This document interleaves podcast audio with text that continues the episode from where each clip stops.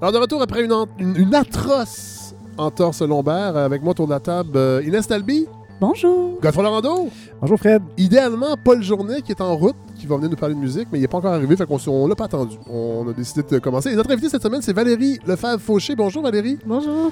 Euh, auteur de Procès verbal, un livre euh, extraordinaire, je dois le dire. là. Puis Je suis pas têteux, hein, Inès? Oh, non. Vous le savez, hein, Oh, c'est pas non, mon non. genre. J'ai vraiment beaucoup aimé ça. Réflexion sur, euh, sur plein de choses, dont la liberté d'expression, la censure, l'édition de livres, la prise de parole. C'est déjà trop long, alors on est prête pour ce 15e épisode de la balado de Fred Savard.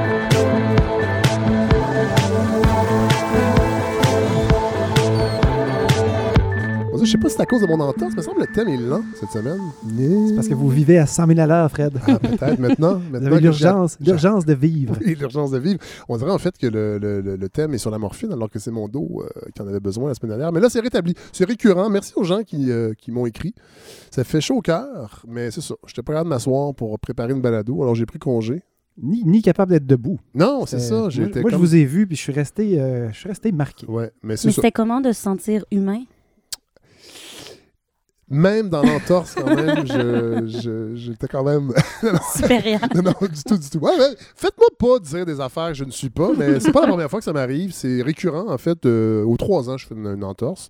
Il va falloir que je règle ça un jour, mais euh, quand même, c'est pas la fin du monde. Mais là, j'avais lu le livre de d'Yves-Marie Abraham sur la décroissance, puis j'ai fait, hey, je vais pas embarquer dans le, le- le grand schème de, de- de la performance. Il n'y en aura pas de balado cette semaine. C'est l'avantage d'une balado. Et euh, de ne pas être ré- rémunéré. Alors, j'ai pas de trou dans mon budget parce que il y a des gens qui m'ont écrit, j'ai fait un petit commentaire la dernière fois, c'est que les- je paye tout le monde sauf moi pour l'instant, c'est correct. là. Les gens disent Ah, comment ça fait que tu ne donnes pas quelque chose? Ça va venir. C'est tout. Il y a un grand plan derrière tout ça. Mhm. Mais cette balado-là, c'est une. euh, je suis rien là-dedans, moi. Mais Je- vous êtes à une entorse que ce plan s'effondre. oui, mais je suis debout. Voilà. Parlant de debout, là, les gens à la maison ne le sentent pas, mais il y a un sapin de Noël qui est toujours dans le salon. On est chez moi en passant. C'est nouveau cette semaine. J'avais envie de changer un peu. Donc, on est chez moi. Vous allez peut-être entendre les chats monter sur la table. Mes deux magnifiques chats Ils sont sibériens. magnifiques. Ils sont magnifiques. Ouais. Euh, Léon Trotsky et Frida Kahlo. Mais euh, ils- là, pour l'instant, ils sont assez tranquilles. Mais mon sapin est encore là. Alors, ça se peut qu'il y ait une odeur un peu de d'eau stagnante. Parce que Ça sent la malaria.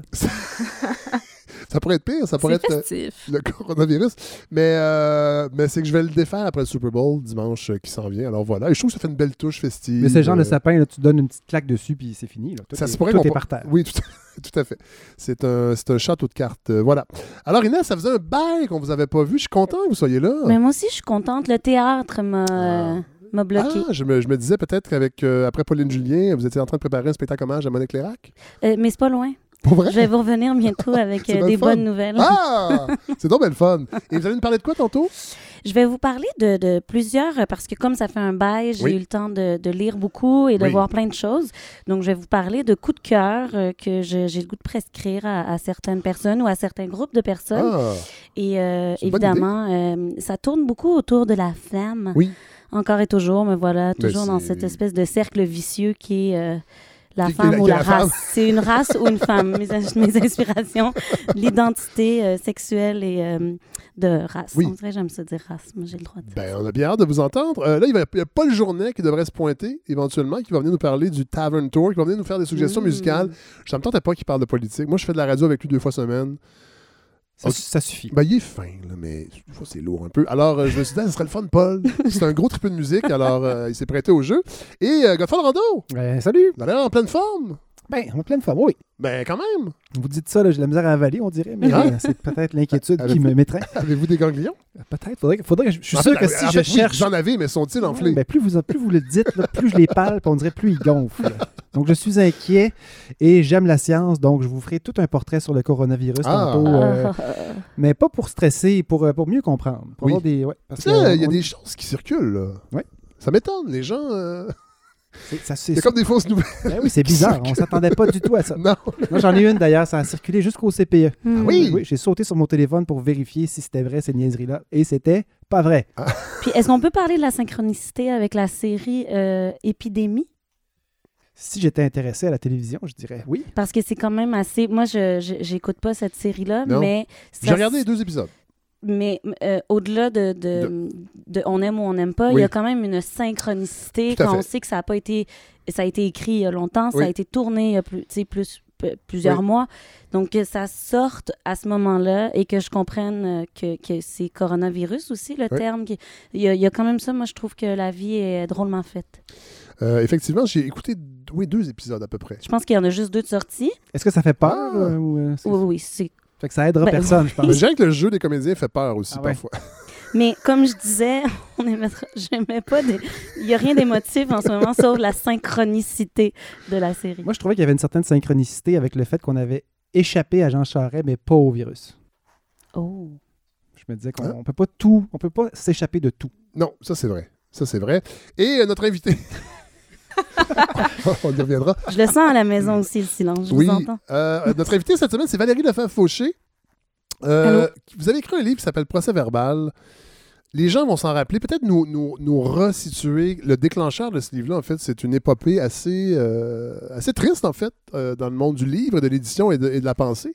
Ouais, c'est une longue histoire. Euh, euh, Éco-Société a publié ce livre-là pour les 10 ans de l'affaire, du début de l'affaire Noir Canada. Donc, euh, Noir Canada, qui est un livre. ouais, c'est un livre qui a été euh, écrit par Alain Deneau, Delphine Abadi et William Sachet et publié en 2008 chez Éco-Société. Oui.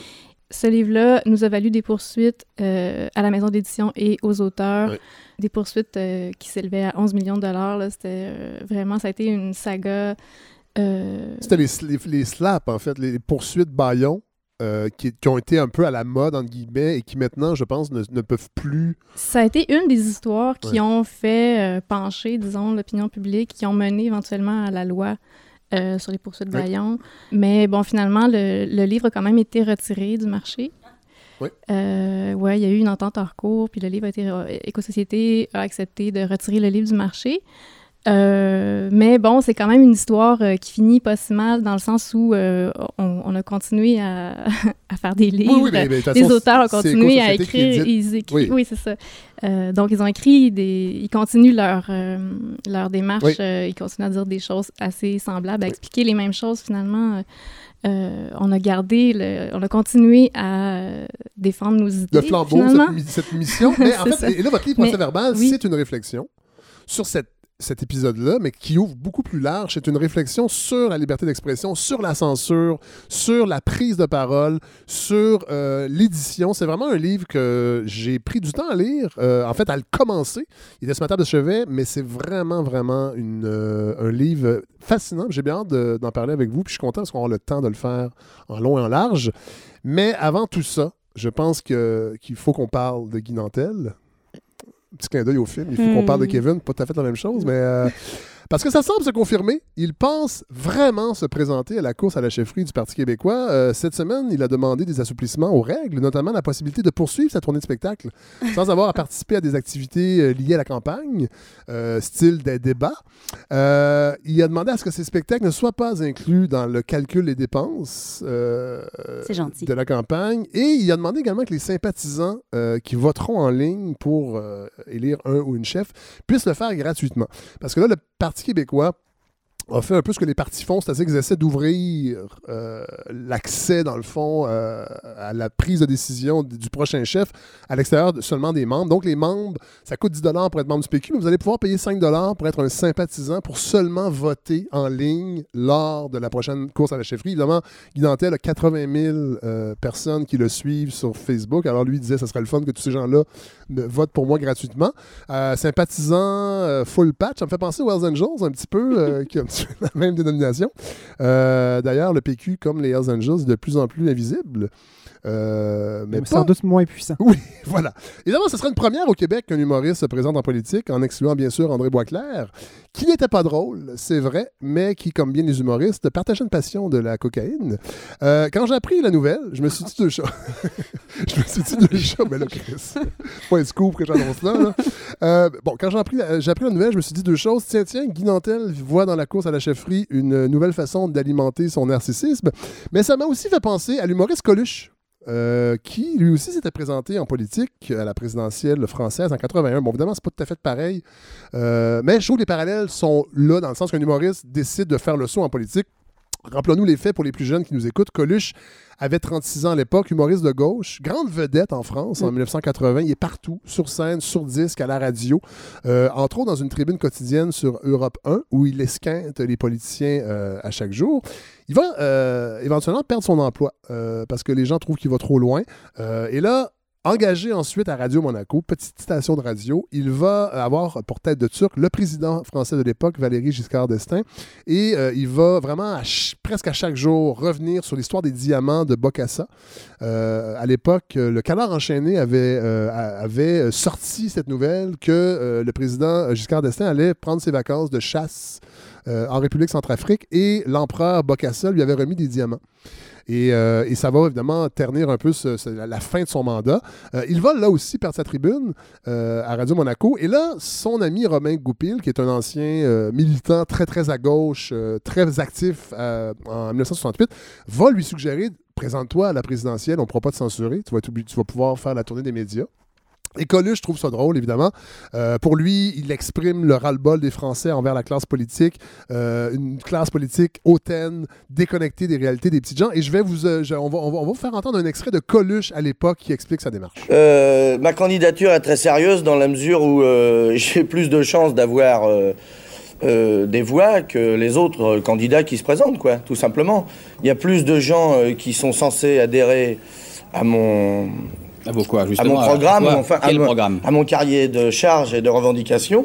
Je prends les voix des abstentionnistes. Personne ne les a jamais eues. Moi, je fais acte de civisme pour ces gens-là. C'est-à-dire que les mecs que je réclame, à, à qui je réclame de voter pour moi, n'ont jamais voté.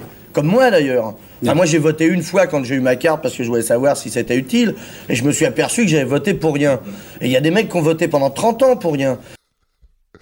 Alors, je sais pas si. on va mettre euh, les extraits vidéo. Ils existent. On va les mettre sur la page Facebook. Je sais qu'à un moment donné, il parle un journaliste, celle que j'ai vue. Il est en train de manger des- sa toast du matin avec son café. C'est extraordinaire. Évidemment, c'est une grosse blague pour, lui. Euh, c'est vraiment, une, vraiment une démarche artistique de se présenter. Sauf qu'un sondage, assez rapidement, démontre que 16% des Français pourraient voter pour Coluche. Et là, soudainement, sa candidature est prise au sérieux et inquiète toute la classe politique française. Euh, et là, le gouvernement va commander, en fait, euh, va demander au service de renseignement d'ouvrir un dossier pour suivre Coluche, pour fouiller son passé, pour voir ce qu'il fait. Ils vont euh, colliger les informations qu'ils vont ensuite offrir aux médias pour le salir, entre autres le journal Minute, qui est un journal d'extrême droite, qui va euh, sortir une histoire où il s'est fait arrêter à 16 ans pour avoir volé des, canifs puis des, euh, menus objets. Et les médias comme ça, périodiquement, vont tenter de déstabiliser sa candidature parce qu'il fait peur aux, politi- aux- aux politiciens. Il y a des intellectuels qui vont l'appuyer. Le psychanalyste marxiste Félix Gattari, le sociologue Pierre Bourdieu va, officiellement donner son appui à, Coluche et le philosophe Gilles Deleuze. euh, Catherine Chabot va être contente. Ligne de fuite en partie euh, est tirée d'une euh, des pensées en fait de Gilles Deleuze. Victime de censure dans les médias français, encore une fois, et d'une campagne de salissage, Coluche va recevoir même des menaces de mort. Quatre fois, en fait, va recevoir euh, à la maison des menaces de mort. Il ne va pas réussir à réunir les 500 signatures qu'il devait avoir pour officialiser sa candidature et va renoncer à la campagne présidentielle finalement. Bon, euh, évidemment, les événements, euh, les différences entre Coluche et Nantel sont quand même énormes. D'abord, Coluche me fait rire. Merci. Non, non. Coluche est un humoriste de gauche quand même, avec une sensibilité de gauche, alors que Guy Nantel, bon, on- est-ce qu'on peut parler d'humoriste de droite? Je ne sais pas, mais... euh, Je pense que même lui, il le sait pas. Non, effectivement. Euh, pour l'instant, aucun intellectuel a apporté son support à Guy Nantel. On peut deviner que Richard Martineau et Sophie Durocher vont s'empresser d'appuyer Nantel, ce qui fait qu'aucun intellectuel n'appuie euh, Guy Nantel. Mathieu Bocoté pourrait être tenté d'appuyer Guy. D'ailleurs, j'ai lu hier une chronique de Bocoté et il me dérida. Et en passant, Jacques Derrida n'a jamais appuyé Coluche. Cela dit, j'ai bien hâte de voir ce que ça va donner. Euh, Coluche arrivait à un moment où le gouvernement français est en crise. Euh, C'était le début des grandes euh, manifestations parce que le chômage, en fait, les, grandes entreprises, en fait, c'est les premiers effets de la mondialisation. Les grandes entreprises fermaient, le taux de chômage était extrêmement élevé. Là, Guy, arrive. Oui, le Parti québécois, je pense, je ne sais pas comment les gens réagissent là-bas, euh, parce qu'il va quand même amener euh, un certain éclairage sur une course qui est assez terne, mais en même temps, les gens sont extrêmement satisfaits du gouvernement actuel de la CAQ. C'est pas tout à fait la même, la même, euh, le même écosystème. Euh, euh, Valérie, je, qu'est-ce que vous pensez de ça, vous? Wow. Mais je suis vraiment curieuse, en fait. euh, Non, mais vous, ben, parce que dans, dans votre livre, vous parlez de, on va en parler tantôt, mais sais, de- prise de parole, de. bon, mais je trouve pense que l'humour a, a un statut particulier, en fait. Parce que c'est à mi-chemin entre plusieurs discours. On Oui. peut dire que c'est une œuvre d'art, mais en même temps, euh, il y a des gens qui en font, qui font de la politique par là. Puis, euh, donc, je me pose vraiment la question de la liberté d'expression et de l'humour. Euh, Est-ce qu'on est vraiment en train de défendre une idée quand on fait de l'humour? Euh, C'est Ouais. c'est pas clair? Donc, je, je suis curieuse de voir qu'est-ce que un, un discours d'humoriste euh, peut devenir dans ce contexte-là. Mais j'ai l'impression qu'en fait, cette personne s'apprête plutôt à arrêter de faire de l'humour. là. Ben, visiblement pas parce qu'il veut continuer à faire des spectacles. On sait pas si c'est aussi une façon de Mhm. mousser la vente de billets, parce que ça serait son style à Guy Mhm. Nantel de faire ça aussi. Je- Il faudrait que j'aille voir son, son- son- Moi, j'en ai vu deux de ses spectacles. Euh, bon, j'étais un peu euh, divisé sur son approche. J'aimerais voir le dernier et le- en fait celui qui, celui qui présente présentement et peut-être éventuellement l'inviter. On devrait y à aller la ensemble, Fred. Ça pourrait être drôle, effectivement. Et vous. Inès? Par rapport à tout ça, oui, oui. Ben, moi, ce que, à la base, euh, ce que je trouve euh, très particulier, c'est que le parti euh, a mentionné son besoin de trouver des gens qui rassemblent. Oui. Donc, moi, à partir de là, je me questionne parce que je crois que même Guy Nantel lui-même le dirait. il aime euh, créer un peu la bisbille, Oui. euh, Oui. montrer euh, l'ignorance des gens et tout ça. Donc, pour moi, c'est pas, euh, ça fait pas partie des gens qui rassemblent. Oui. Donc, voilà. Je- J'aimais mon premier bémol à, Oui. À ce moment-là. Puis euh, le reste, euh, bon, c'est pas quelqu'un que je- qui me fait rire particulièrement. Euh, je l'appréciais il y a quelques années euh, quand il était avec Marie-France Bazot Oui. à ses débuts. Je trouvais que c'était intéressant, qu'il apportait une espèce de répartie intéressante. Donc, je, je ne crois pas que c'est complètement un être inintéressant. Mais là, je ramène, le- est-il si rassembleur et pourquoi, qu'est-ce qu'il veut faire de ce parti-là et qu'est-ce qu'il pense du Québec en tant que pays? J'ai plein de Ce qui questions. va être intéressant aussi, ça va être euh, de l'entendre débattre avec d'autres candidats et candidates. Mhm. Là, il y avait Véronique Yvon qui disait que peut-être une candidate allait se manifester. Euh, parce que là, pour l'instant, c'est Sylvain Gaudreau, euh, Frédéric Bastien, oui, qui était venu à la balado, euh, Paul Saint-Pierre-Palmondon et Guy Nantel, Mhm. si je ne m'abuse. Guy Nantel lui fait une espèce de vox pop, puis on, est- ben il nous tend le micro à nous. puis Mais j'aimerais on- ça qu'il qu'il- qu'il soit invité, qu'il vienne Oui. et qu'il me. qu'il- tu sais, moi, je me sens un peu euh, change my mind. Oui. Donc, euh, je serais prête à. Mais, et je prévois qu'il va, se, il va recevoir des menaces de mort, euh, j'imagine, aussi. Il va nous dire ça. J'ai reçu des menaces de mort, Oui. il va venir sous escorte déjà fait, euh, pense. policière. Ouais, voilà. Alors, euh, assez. Euh, il fallait qu'on parle de Guy. Nous l'avons fait. Et là, on va parler de quelque chose de beaucoup plus intéressant.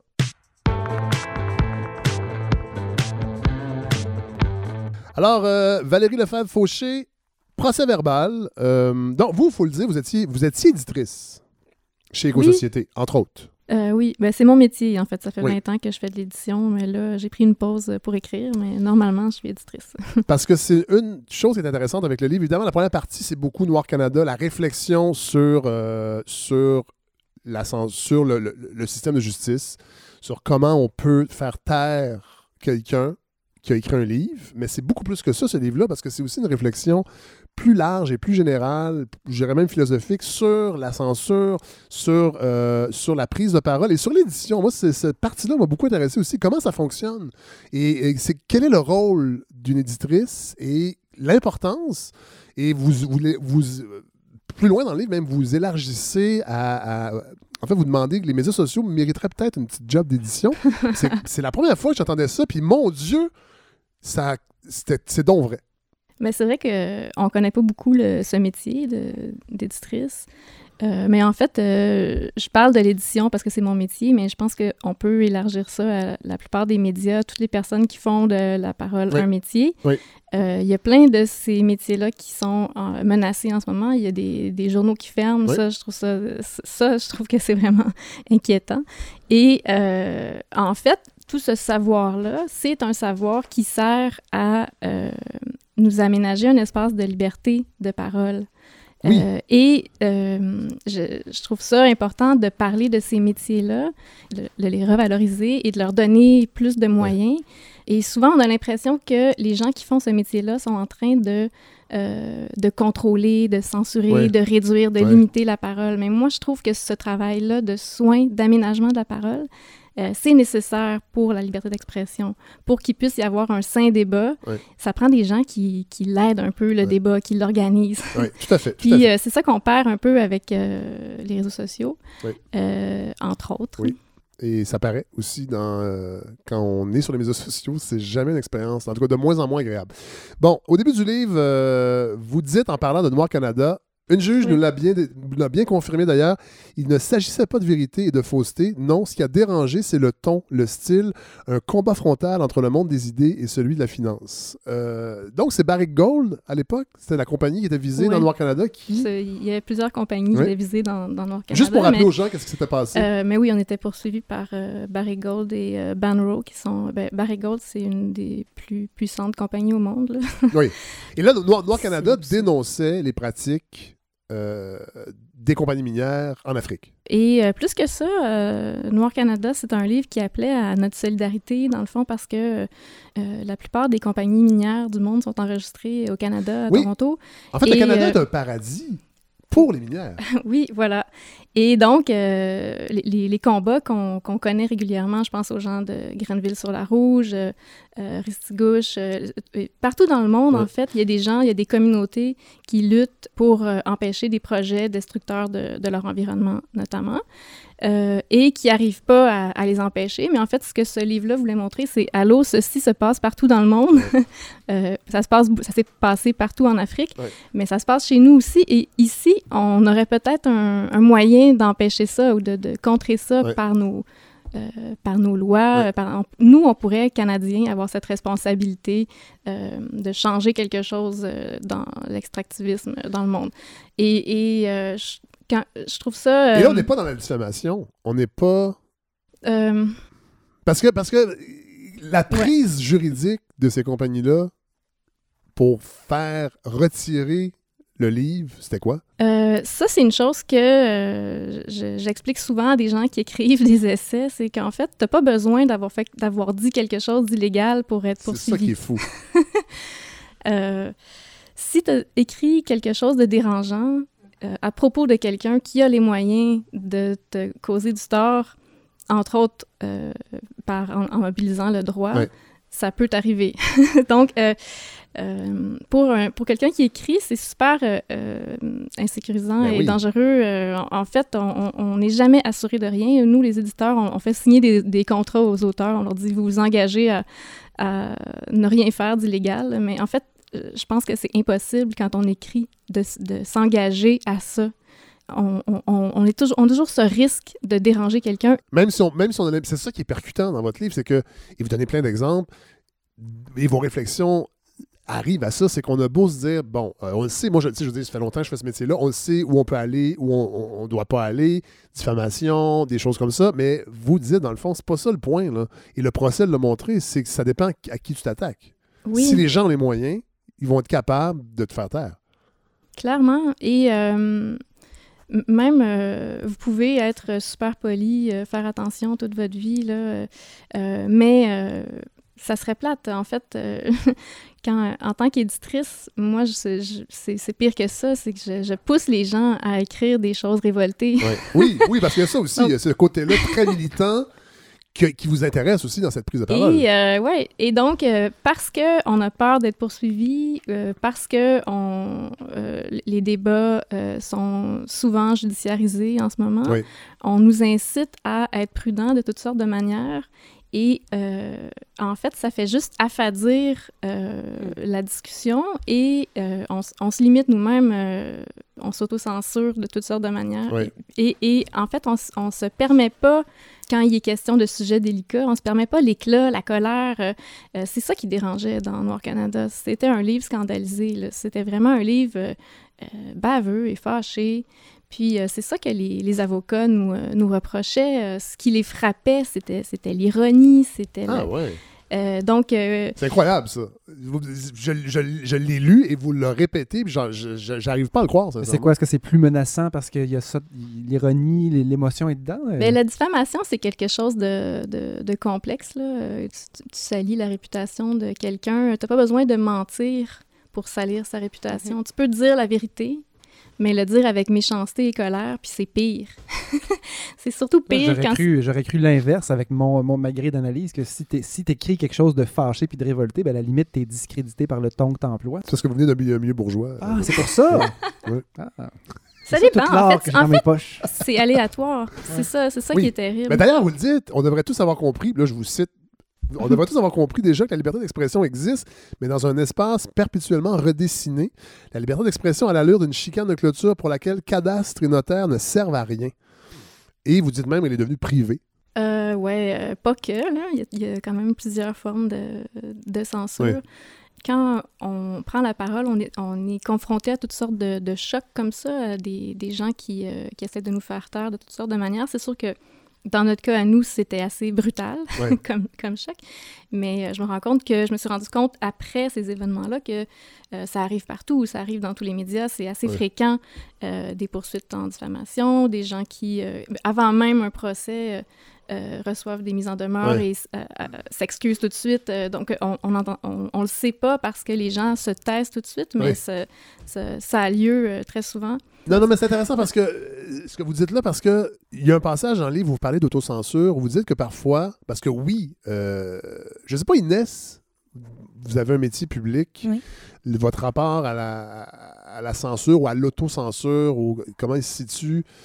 C'est particulier parce que je me suis rendu compte euh, euh, que je fais de plus en plus d'autocensure. euh, Peut-être parce que euh, les réseaux sociaux, parce que euh, euh, les gens sont outrés beaucoup plus rapidement. euh, donc, euh, ce qui est ironique, ce qui est, est parfois difficile, il faut tout le temps expliquer, il faut tout le temps faire attention. Donc, je, je- par rapport à la censure, je me sens moi-même m'auto-censurer, me censurer euh, beaucoup plus. Et jusqu'à maintenant, j'ai quand même été assez libre dans mon art. Euh, mais euh, je connais beaucoup de personnes qui ont été euh, bâillonnées très vite. En, en même temps, euh, moi, je pense que l'autocensure, ça fait partie du, du travail de- d'écrivaine ou de... Ouais. euh, la contrainte, en fait. Oui, c'est ça. La Ouais. ça fait partie du jugement Ben, d'artiste. je trouve quand même qu'il y a une différence entre réfléchir et se censurer par euh, fatigue de se battre, par Ah, oui, euh, oui. épuisement, par... Il y en a qui vont dire que c'est de la sagesse. Moi, je, je sens plus que c'est juste... Oh, j'ai pas le goût d'aller là. Oui, c'est que- dur. On prend que- des coups. Mais, mais, mais Valérie, dans votre livre, à un moment donné, vous euh, réfléchissez sur ce fantasme d'une défense absolue de la liberté d'expression qui serait neutre et en mesure d'accueillir toutes les idées. Et là, vous dites, or, il y a des paroles violentes, des paroles ratées. Il y a des œuvres qui arnaquent, qui menacent, qui appellent au meurtre, dépassant même parfois la volonté de leurs auteurs. C'est quand même... Je trouve que là, y a- il y a une réflexion intéressante à savoir tout, n'est pas bon à dire nécessairement. Et même, est-ce que ce que je dis pas, est-ce que c'est pas... en fait, c'est pas moralement supérieur à ce que je voudrais dénoncer? Mais ce que je Je voudrais, vais pas en travestir fait, votre pensée, là, mais... Euh, ce que je voudrais, c'est que toutes les personnes qui font un métier de la parole réfléchissent justement à leurs responsabilités. Je pense que c'est ça qui leur est demandé en ce moment euh, dans toutes les contestations des rapports de pouvoir dans Oui. la parole. C'est Oui. de ça dont on a envie. Euh, et euh, c'est sûr que ça devient lourd, ça devient obsédant, cette responsabilité-là, euh, de, quand on réalise que notre parole peut toujours blesser, Ouais. même, même quand on ne l'a pas voulu. Là. Ouais. Mais en même temps, je trouve que la liberté d'expression, si on y croit, si on y tient, si on trouve que c'est important, il faut que ça soit euh, une réflexion que tout le monde fait. Il ne faut Ouais. pas qu'on confie ça aux juges euh, ou, ou seulement à des gens qui nous euh, donnent une punition Ouais. euh, Ouais. de l'extérieur. Euh, c'est quelque chose qu'on doit comme pratiquer, qu'on doit se fabriquer ensemble. Euh, tous ceux qui sont en communication, en littérature, euh, en politique. Bon, on on parlait de, de Guy Dantel tantôt, on parlait d'humour. Euh, évidemment, en lisant votre livre, j'ai pensé beaucoup à Mike Ward et euh, à Jérémy Gabriel. Puis j'aurais voulu savoir, en fait, j'aimerais savoir comment, qu'est- qu'est-ce qu'est-ce que ça vous, euh, ça vous inspire? Un soupir. Vous n'êtes Ben, pas obligé. Un soupir. non, mais euh, ça m'ennuie un peu, en fait, qu'on soit coincé à parler de, de cette histoire-là quand on parle de liberté d'expression. Mais c'est sûr que je pense que c'est dans l'intérêt de personne qu'on soit obligé d'écrire nos, euh, nos sketchs avec des, euh, des assureurs. Ouais. Tout le monde y perd. Puis je pense même que c'est pas dans l'intérêt des enfants handicapés qu'il soit interdit de faire des jokes sur les Ouais. enfants handicapés. là. Donc je comprends ce, ce- ce- Ouais. qu'il y a un combat pour la liberté d'expression là, mais en même temps c'est tellement euh, futile et amoindri comme discussion. Ouais. c'est comme euh, c'est ça, c'est une autre joke là. Il nous a bien eu, mais c'est pas lui qui a, qui a décidé de, Non, non. de, de cette poursuite, mais quand même euh, justement euh, parler d'extractivisme c'est quand même pas mal plus euh, courageux que faire des jokes sur un enfant handicapé. Puis ça, je trouve que c'est de ça dont on devrait parler, par exemple, Tout à fait. la, la censure des, euh, des, des écolos. Oui. Mais, Enfin. et ce qui est intéressant dans votre livre aussi, c'est que j'ai trouvé que c'était un livre extrêmement honnête parce que souvent, bon, vous le dites, vous êtes féministe, vous êtes militante même dans votre, dans votre approche de l'édition, dans votre, Mhm. dans votre approche créative, mais, euh, mais on n'est pas dans le, on est, on n'est pas du tout dans le dogmatisme. Entre autres, vous parlez de, de certaines de vos amies, il y a un passage où vous dites certaines de, de vos amies de, de connaissances qui mènent de véritables campagnes de censure. Évidemment, on parle on parle d'une certaine gauche identitaire qui, dans les universités, refuse d'entendre certaines personnes. Ah ben, je pense que c'est de ça vous avez- vous- dont vous parlez, Oui. entre euh, autres. Euh, euh, et là, vous exprimez votre malaise par rapport à ça. J'ai encore du mal à croire que des groupes demandent qu'on ne leur parle plus de certains sujets à l'université au lieu d'exiger qu'on cesse de leur en parler stupidement. Je trouve que la formule est extraordinaire parce que ça résume tellement ça. Mais euh, dans le livre, on voit aussi euh, ma propre, euh, mes hésitations et mes erreurs et les moments où j'ai été poche. Donc, euh, j'ai Ben, j'ai pas. Attendez, attendez. bon, parce qu'il y a un moment aussi, en tant qu'éditrice, bon, vous, vous revenez sur. euh, parce qu'il y, a- il y a- il y y a- plusieurs passages sur MeToo, sur cette parole libératrice euh, qu'a été MeToo et qui est encore ce mouvement-là. En même temps, vous. Vous, vous venez un peu à la défense de l'éditeur du New York Times, je crois, qui avait donné euh, le droit de réplique à euh, Euh, Jean. Times, Non, c'est pas New York Times, c'est New Yorker? New York. Ou New York euh, Magazine? non, Review of Books. Ah, voilà. quoi donc? Un truc, Je- un, un je- truc branché de, de New York. Et vous disiez, moi, en tant qu'éditrice, j'aurais, Je l'aurais publié. je l'aurais ouais. publié aussi, malgré les maladresses. Mais non, je trouve pas, au contraire. Mais euh, en parce fait, que, au- en, en fait, parce que dans- là-dedans, vous voyez une forme. En fait, ça, ça nourrit la réflexion sur tout ça. Euh, au départ, moi, je dis, je, je pensais que la censure féministe, ça n'existait pas. Oui. Au début de ce livre, je j'y croyais pas. Quand, on- quand des gens s'inquiétaient de la censure féministe, je me disais, ben voyons donc. Parce que pour moi, c'est tellement un combat féministe, le combat pour la liberté Ben oui. d'expression. C'est les femmes qui perdent la parole en premier. là. Donc, donc, pour moi, c'était inimaginable. Et euh, donc, dans ce livre, il y a un peu mon, mon évolution. C'est-à-dire qu'à un moment donné, je me rends compte que, ben oui, il y a des gens qui sont vraiment... euh, qui sont plus capables et qui ont, un- qui, qui ont plus les mêmes stratégies que moi. C'est-à-dire que moi, ma stratégie, c'est de faire parler des femmes et de vouloir faire entendre des femmes. Là, il y a des gens qui euh, demandent vraiment de faire taire du monde. Euh, et en, ben, leur stratégie semble fonctionner parfois mieux que la mienne. Euh, mais donc, oui, il il cette censure-là, euh, à laquelle je croyais pas, elle existe, mais moi, je, je pense qu'on on, s'en inquiète, on, on s'en inquiète beaucoup et on y réagit beaucoup, entre autres parce qu'elle est nouvelle, parce Oui. que c'est comme un pouvoir nouveau dans la parole. Et vous le dites bien, les gens qui s'en inquiètent, c'est ceux qui ont le plus de tribunes, souvent. Dans le oui, livre. oui, Puis euh, si, si on est en train de discuter de votre censure publiquement, c'est parce que vous n'êtes pas si censuré Oui. que ça. Là. Puis Oui. euh, nous ici, on, on- on est sûrement toutes des personnes qui avons vécu des choses difficiles en lien avec notre parole, mais on est quand même pas mal libre en train Oui. de discuter autour d'une table, Mhm. faire une balado. C'est un format euh, très, très libre. On- donc, parce qu'on est capable de parler publiquement de censure, on Oui. est déjà, ça va bien, là, notre situation. Mhm. Tout à fait. Euh, je vous cite une autre phrase, parce qu'il y a beaucoup de phrases euh, Parce que c'est un livre. fulgurantes. Pardon. Inès, Inès Talby. Faites la terre. Non, mais il y, a des- il y a beaucoup de phrases fulgurantes, vraiment. Et euh, parce que dans la même. Bon, euh, avec ce qu'on est en train de dire, les rapports de force ne sont pas immuables. C'est quand même. je- Et si ceux qui pensent comme moi devenaient un jour puissants, aurais-je la force de lutter contre la dogmatisation de mes propres idéaux? Chris, je m'excuse, Inès Talby, mais on lit pas ça souvent dans un livre. Non, mais son livre est extraordinaire.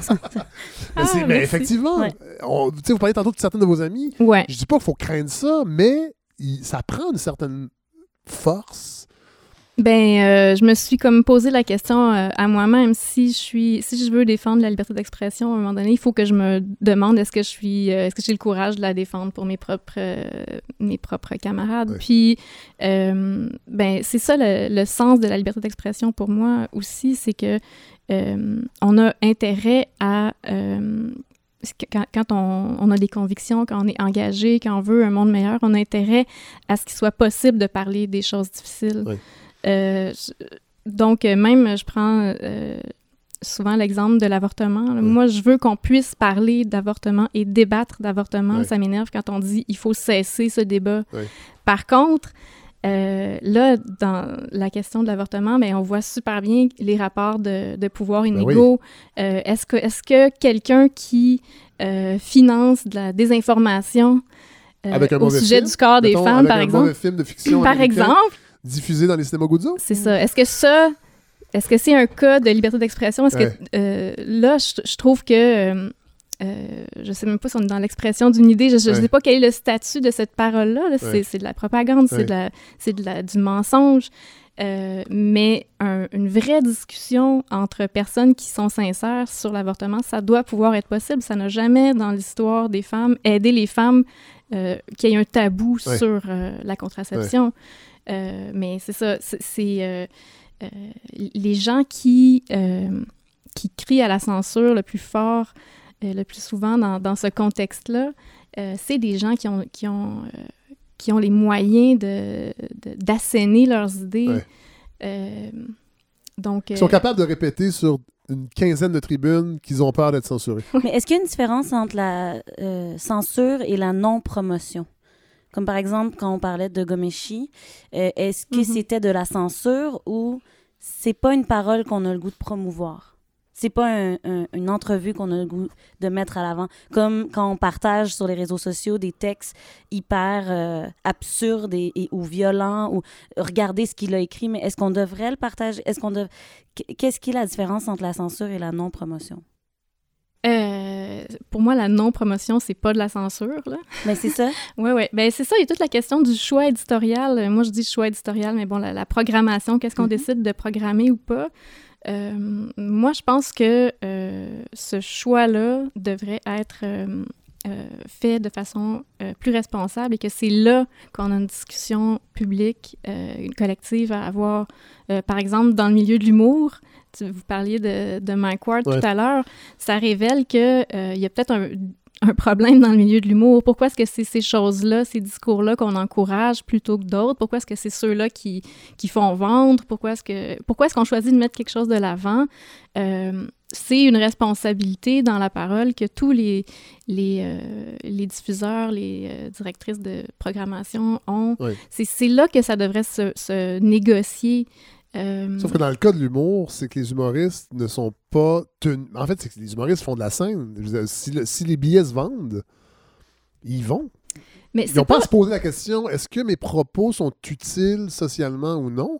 Parce que la plupart arrêteraient de faire de l'humour Mhm. s'ils se posaient cette question-là, mais les gens achètent des billets. C'est pas comme. euh, Moi, je c'est crois pas comme pas. un diffuseur qui accepte de faire entendre des chroniqueurs ou des chroniqueuses au détriment d'autres parce qu'il veut que les chroniqueurs soient plus sociaux ou plus. euh, c'est quand même la loi du marché, dans le fond, l'humour au Québec. Là. Ben, peut-être que l'humour, c'est particulier Ouais. euh, comme, euh, comme Je dis pas que c'est bien, Ouais. Euh, mettons, à part l'humour, Ouais.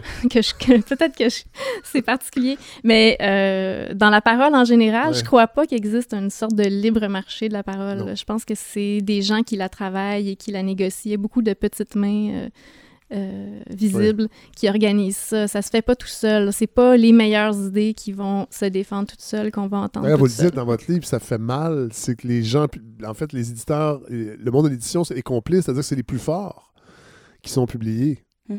Souvent, oui. Ouais. Mais oui, euh, la reconnaissance entraîne la reconnaissance. euh, euh, puis euh, souvent, les gens manquent de courage, je pense. C'est ça qu'on leur demande. On leur demande du courage quand les gens, euh, en ce moment, demandent qu'on mette euh, plus de femmes, plus de discours critiques, euh, qu'on fasse attention euh, à l'appropriation culturelle, par exemple. On, on demande du courage éditorial. C'est pas, c'est pas un geste de censure à la base. Moi, je pense que les gens, toute cette, cette négociation-là, cette exigence euh, envers les, les diffuseurs, les programmateurs, euh, c'est une manière de demander une pluralité. On, pourrait, on pourrait avoir mieux, avoir plus de paroles euh, si on les écoutait. Donc, on, on- on- on entend beaucoup dire que ces gens-là font de la censure, là. Mais c'est parce que quand on fait un choix de faire un programme, il y a toujours une sélection, il y a toujours quelqu'un d'exclu. ben, tout à fait. Donc ça, moi, je pense pas que c'est de la censure à la base de Ouais. faire un choix. Mais c'est terrible, c'est dur, ça, Ouais. ça brise des, des vies. là. C'est du pouvoir qu'on a comme, comme éditrice, comme euh, euh, directeur de programmation. Euh, mais c'est pas de la censure, c'est une sélection basée sur des critères euh, artistiques, politiques, sur toutes sortes de, critères qu'on devrait ces- pouvoir défendre. Oui, mais toutes ces décisions-là, qui ne sont pas de la censure, finissent par faire un système. Des décisions prises par des gens nommés autour de comités qui viennent d'horizons souvent un peu homogènes font en sorte qu'ils excluent une parole, mais c'est pas dans un désir d'exclure des gens, c'est vraiment, je pense, c'est ça. C'est un peu. euh, c'est pour ça qu'il faut faire les demandes, puis il faut poser des gestes concrets, dont les quotas, entre autres. Moi, je crois beaucoup à ça, les Mhm. quotas dans les, les instances décisionnelles en culture, entre autres, pour obliger les gens à mettre d'autres faces, puis éventuellement, on n'en aura plus besoin des quotas parce que les, les- les nouvelles faces vont amener, vont devenir des modèles et vont inspirer. Mais quand vous parliez tantôt, euh, Frédéric, de, de- Je vous écoute, peut- mais je vais aller monter le chauffage, Inès, parce qu'il fait un petit peu froid dans mon salon. qu'on ne peut pas tout dire. Moi, je pense qu'on peut tout dire. Ça dépend comment. J'aime euh, la... que vous dites par rapport au courage. Je trouve ça plus positif euh, qu'une instance n'ait jamais pensé euh, à avoir des filles sur son euh, panel, par exemple. C'est pas nécessairement que- qu'il voulait exclure les femmes, c'est peut-être qu'il avait juste pas pensé. Donc, de donner... Non, mais je vois votre visage, puis j'y vais avec un gros euh, crayon euh, marqueur noir, mais dans le sens que c'est vrai que parfois, il faut donner le bénéfice du doute de peut-être qu'on n'y a juste pas pensé, peut-être qu'on n'est juste pas allé là, peut-être que je les connais pas, les auteurs euh, africains et les auteurs roumains. Oui, a- oui, ça demande de- de- du travail. ça demande du travail, mais ça demande aussi juste d'arrêter de, se, se fâcher contre les gens aussi Oui. quand on leur demande de Et, s'ouvrir. et j'aimerais qu'on. Puis, puis- puis vous en parlez un peu, Valérie, dans votre livre. Puis j'en ai parlé mardi à tout un matin euh, de la difficulté. Je, là, je- en tout cas, moi, je trouve, et vous, a- vous allez me le dire, c'est difficile de demander à des filles de prendre la parole. Moi, je, moi, je le remarque dans mon métier de à la radio. Les gars disent oui, après ça, ils réfléchissent. Qu'est-ce que je vais faire avec la, avec la tribune qu'on vient de me donner? Les filles doutent Mhm. faut leur répéter non, je pense que tu vas être bonne, j'aimerais ça que tu viennes me parler de ça. Puis c'est puis j'imagine quand Est-ce que ça a changé? J'ai l'impression que ça change, non? ça ça change pas tant que ça. Mhm. En fait, ça- oui, oui, mais y a je pense qu'il y a encore un travail. Moi, je trouve que les filles devraient se faire confiance plus. Mais c'est sûr qu'il y a une question on- euh, d'éducation, Ouais. puis euh, quand, quand tu t'es fait dire non 30 fois, puis euh, donc il y, a- il y a un passif, là, avant de Oui. prendre la parole, il y a une histoire de sexisme dans Oui. la parole. Donc, peu importe le contexte dans lequel on est, on peut être dans un contexte super égalitaire et euh, très agréable et accueillant, mais il y a quand même un... Tout, tout le monde arrive avec une histoire. là. Oui. Euh, oui, c'est une expérience que j'ai vécue comme, comme éditrice aussi. Parce que ça, c'est un, un de vos chevals de bataille de donner la parole à des autrices, à des auteurs. Oui, je suis devenue, euh, je suis devenue éditrice féministe, donc j'ai travaillé chez Remi Ménage pendant Ouais. plusieurs années parce que je voulais me consacrer principalement à la parole des femmes. Ouais. Euh, et oui, euh, il, faut, il, il faut travailler fort. euh, et il faut aussi être euh, curieuse, être curieux, Oui. euh, sortir un peu de ce qu'on de ce qu'on nous donne euh, spontanément, naturellement. Donc, aller faire ses propres recherches, aller les écouter, euh, Oui. les femmes. C'est c'est- c'est du travail. Mais en fait, j'ai l'impression que en ce moment, on vit une période où il y a beaucoup, beaucoup de monde qui nous aide à faire ce travail-là, Oui. qui nous donne des moyens, qui nous suggère des listes. Qui... Euh, donc, euh, il me semble qu'on on, on progresse puis qu'on a faut moins. en parler parce que moi j'en ai parlé mardi et là il y a- il y a- on, commence à m'écrire un petit peu parce que ça visiblement ça, l'a- ça, ça- ça a touché quelque chose parce que Mhm. Euh, je l'ai senti, mais oui, les choses changent, mais je pense qu'il faut le dire, puis il faut faire des efforts. là, mais je- moi, je trouve ça important dans cette balade Oui. aussi d'avoir la plus grande parité possible. Des fois, je réussis pas, mais je me rends compte que c'est difficile encore de dire, de dire à, à- à une femme Hey, moi, j'aimerais ça t'entendre, j'ai un micro, ça te tente dessus. Il faut le faire. Oui. Il faut le faire parce que euh, il faut aussi arrêter de, de, de culpabiliser. Et parlant de culpabilité, il n'y a pas le journée qui vient juste d'arriver. Bonjour, Paul. Bonjour. En même temps que le chauffage. Oui, continue. Mais par rapport au fait qu'on peut pas aussi demander euh, aux euh, paroles euh, moins entendues, à- aux femmes, aux minorités, de en plus, vous devez aussi venir ouvrir les portes à coups de pied, nous montrer vos projets. Et Je trouve que c'est beaucoup de pression aussi. Oui, oui. Donc, que des gens comme vous tendent la main en faisant non, non, mais je veux vraiment que tu viennes. c'est aussi intéressant que les instances, les gens de pouvoir tendent la main aussi à- aux, aux personnes qu'on entend moins. Oui, il y, il y en a beaucoup, en fait. Juste prendre le temps de les écouter quand elles Mhm. passent aussi. Ouais. C'est déjà, c'est déjà comme une action euh, que c'est pas tout le monde qui fait cet effort-là, euh, de prendre le temps de, lire les femmes. Tu sais, on, on parle beaucoup de, de, de Gabrielle Matineff là, Oui. ces temps-ci, mais est-ce que les gens ont pris le temps d'aller lire toutes les œuvres incroyables qui ont été écrites sur des histoires de dénonciation de viol? là? Il y en a tellement des bonnes. il y en a- mais est-ce, est-ce qu'on va les lire ou on a mieux parler du patinage? euh, De pédophile. ouais. Ouais. Mais il faut lire le consentement. Oui. Bon, tantôt vous parliez de votre rôle d'éditrice dans une maison d'édition féministe et il y a un passage vraiment fascinant. Et on, je parlais tantôt de l'honnêteté que, vous dites, vous, parlez de vos failles en fait. Vous donnez l'exemple d'un un collectif euh, où vous avez, dû- vous en fait, on a demandé d'exclure une auteure qui était accusée, ben, en fait, qui était euh, pas accusée, mais qu'on disait euh, qui, qui avait fait, qui était agresseur en fait. Et vous avez voulu la maintenir et je trouvais vraiment le raisonnement extrêmement intéressant parce que vous disiez, on donne tellement, en fait, le milieu littéraire est tellement permissif pour des comportements problématiques chez des auteurs euh, masculins, des hommes. Pourquoi? Parce qu'une femme a des allégations autour d'elle euh, d'harcèlement, on devrait tout de suite la, la tasser. Fait que vous avez un peu tenu votre, tenu votre bout et vous avez dû démissionner finalement. Là, je résume peut-être mal, mais je trouvais que c'était vraiment intéressant. Non, mais l'honnêteté de, de relater cet événement-là, je trouvais que c'était vraiment intéressant à lire. Ouais, ben, j'ai j'ai pas euh, démissionné pour ça, là, c'est un peu plus compliqué, mais... euh, En tout cas, c'est euh, pas moi, écrit comme ça. Ouais, c'est ça, c'est pas écrit comme ça. C'est toujours plus compliqué. Euh, moi, j'ai pas été capable de vivre ça. J'ai pas été capable d'exclure une auteure a posteriori pour euh, des raisons qui avaient rien à voir avec son texte. Moi, dans la vie, je suis une éditrice, puis je donne la parole à du monde pour des textes qu'on a choisis. Euh, j'ai trouvé ça super dur, super violent. Mais je me, je me rends bien compte que, euh, premièrement, ça arrive partout. là. Des gens se font exclure des projets. Ça arrive tout le temps parce qu'ils ont... Pour plein de raisons. oui. là. donc, c'est c'est assez banal. là. Oui. Euh, ça, même si ça reste violent pour les gens qui le vivent. Euh, et ça arrive partout aussi, cette espèce de contestation. Là. Tout le monde est, est pris avec des cas de, euh, de personnalités qui ont posé des gestes violents par le passé, puis qui étaient tolérés avant, qu'ils sont moins maintenant. Ouais, Tout- ouais. Tout, le monde euh, se pose cette question-là, qu'est-ce qu'on doit faire avec ça?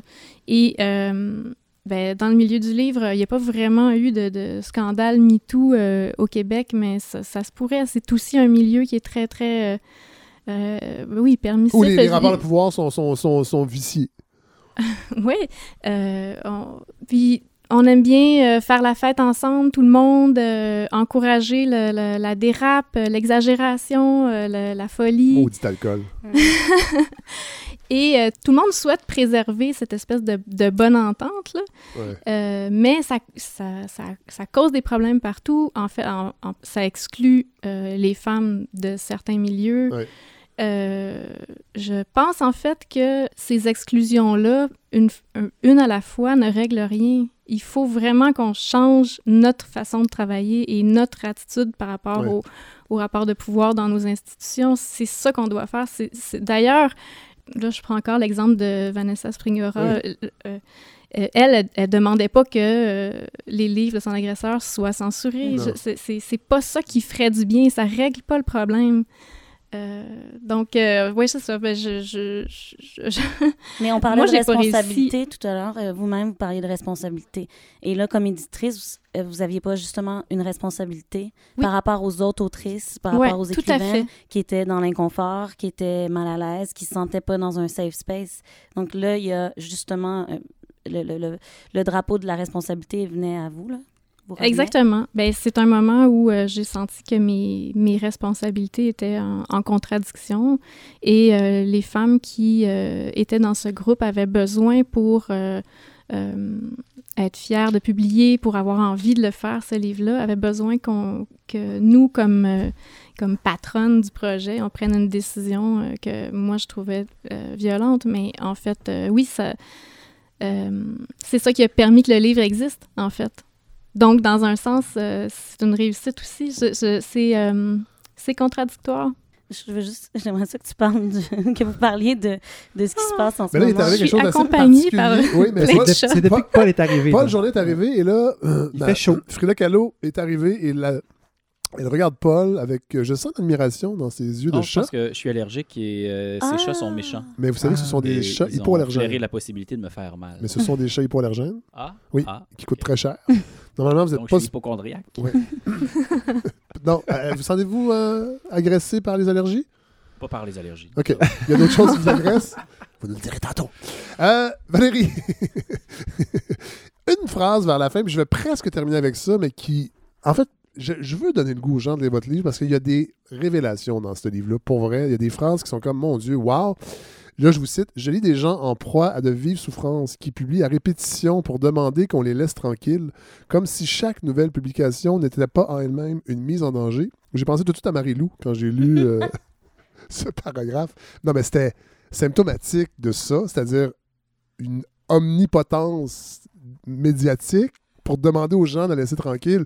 C'est pas la seule qui fait ça, mais j'ai vu plein de visages. C'est quand même une phrase euh, incroyable.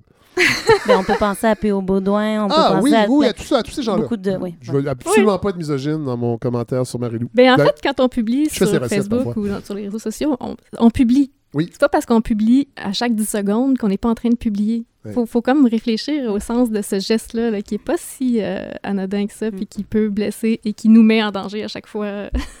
C'est intéressant. Mais écoutez, euh, écoutez, merci d'être venu nous parler de Merci procès verbal. beaucoup. Je vais, euh, je vais militer, moi aussi, pour que les gens lisent ce livre. Euh, on, va, on va mettre évidemment tout ce qu'il faut euh, sur euh, la page Facebook pour que les gens puissent se le procurer. C'est chez Éco-Société, évidemment. C'est vraiment un livre fascinant pour tous ceux qui s'intéressent à la liberté d'expression, à la censure, à la prise de parole, à l'édition, à tout ça. C'est vraiment c'est un, un mélange essai-fiction. J'ai rarement lu un livre comme ça. Voilà.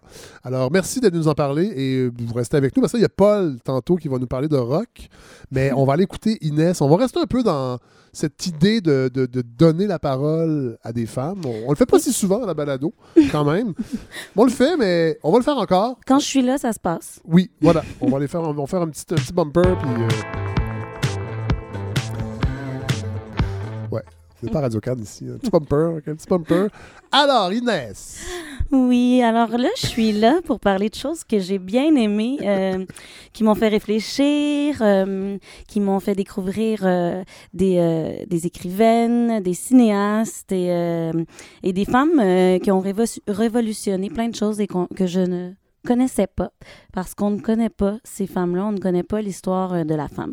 Et, Cherchez euh, la femme, hein? Chercher la femme. Oui. Et euh, je vais commencer par parler euh, par euh, mon nouveau, euh, je m'excuse l'anglicisme, j'arrive pas, mais girl crush. Comment on pourrait dire euh, Une orangeade de fille. une orangeade, euh, c'est ça, une femme rangeade. Ma nouvelle ma nouvelle femme en rajade et euh, et elle euh, je vais l'appeler Liv Stromquist Ah! donc euh, C'est femme une, c'est une Scandinave? c'est une suédoise Ah. exactement euh, qui va avoir euh, Donc très humaine. très humaine, très extrêmement inspirante et intelligente. Elle fait de ce qu'on appelle du roman euh, graphique. Oui. Euh, moi, j'avoue que la, la- la BD, c'est quelque chose que j'ai aimé il y a très longtemps. De temps en temps, euh, Sam Quentin, c'est un artiste que je trouve hyper Oui. intéressant et tout ça, mais je, je m'y connais pas tant. Oui. Et je crois que, que ça fait quelques... Il y a un genre de 10 ans qu'elle existe avec ses livres extraordinaires et je ne savais pas c'était qui jusqu'à il y a quatre mois. OK. Et donc, euh, cette euh, livre a écrit quatre livres. Le dernier euh, est La rose la plus rouge s'épanouit, euh, qui est un titre basé d'une poétesse imaginiste qui s'appelle Hilda Doolittle, que je connaissais pas.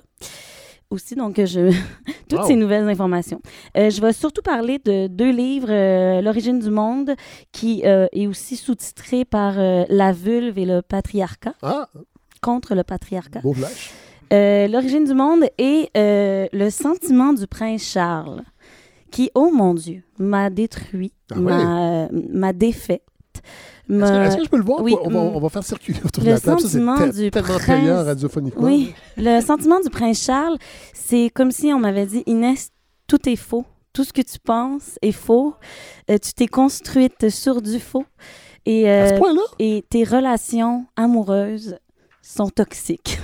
Ça, ça c'est Et pas là- un scoop, Inès? et donc, bonjour, euh, je un petit salut à tous mes ex.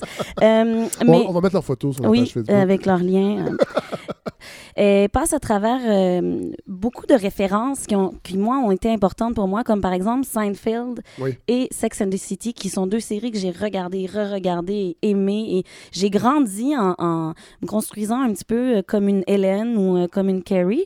Et euh, elle te ramasse Big et Seinfeld pour nous expliquer à quel point ils sont toxiques et ils nous ont créé, nous femmes, euh, avec des, des instincts et des, des- des façons de faire qui sont extrêmement mauvaises. Donc, je vais revenir un peu pour parler de, de, de cette Liv Stromsquist-là.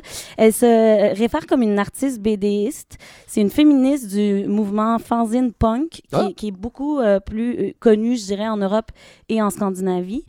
Euh, et là, en fouillant un peu, je me suis rendu compte qu'on est fan d'une femme euh, extraordinaire euh, qui s'appelle Kathleen Hanna.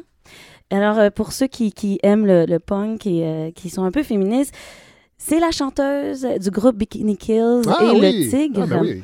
Euh, Ah, mon Dieu, je savais pas en plus que c'était le tigre. Ah oui! oui. Ah. Et pour euh, le potin, c'est, c'est, elle est mariée avec un des gars de, de Beastie Boys. Beastie Boys. Mais elle est à Montréal euh, en mai. Mais ça, son histoire de. C'est C'est c'est pas toxique, ça, un peu de. Tu Ben, sais de parler de son conjoint? Ben, c'est très Elle toxique existait, parce elle que. existait toute seule. Parce que moi, il y a des années, je me suis dit, ah, wow, je l'aime tellement, il y a très, très longtemps. Puis là, quand j'ai su qu'elle était en plus avec euh, un homme de ce groupe que j'adore et que je trouve révolutionnaire, j'ai fait, oh, wow, tu sais, c'est- vraiment inspirant. Moi, j'aimerais ça être avec. Mais bon, euh, Ouais. ici, euh, les Beastie Boys, c'est quoi, les trois accords? Fait que je me dis, bon, Ah, c'est ça, Paul?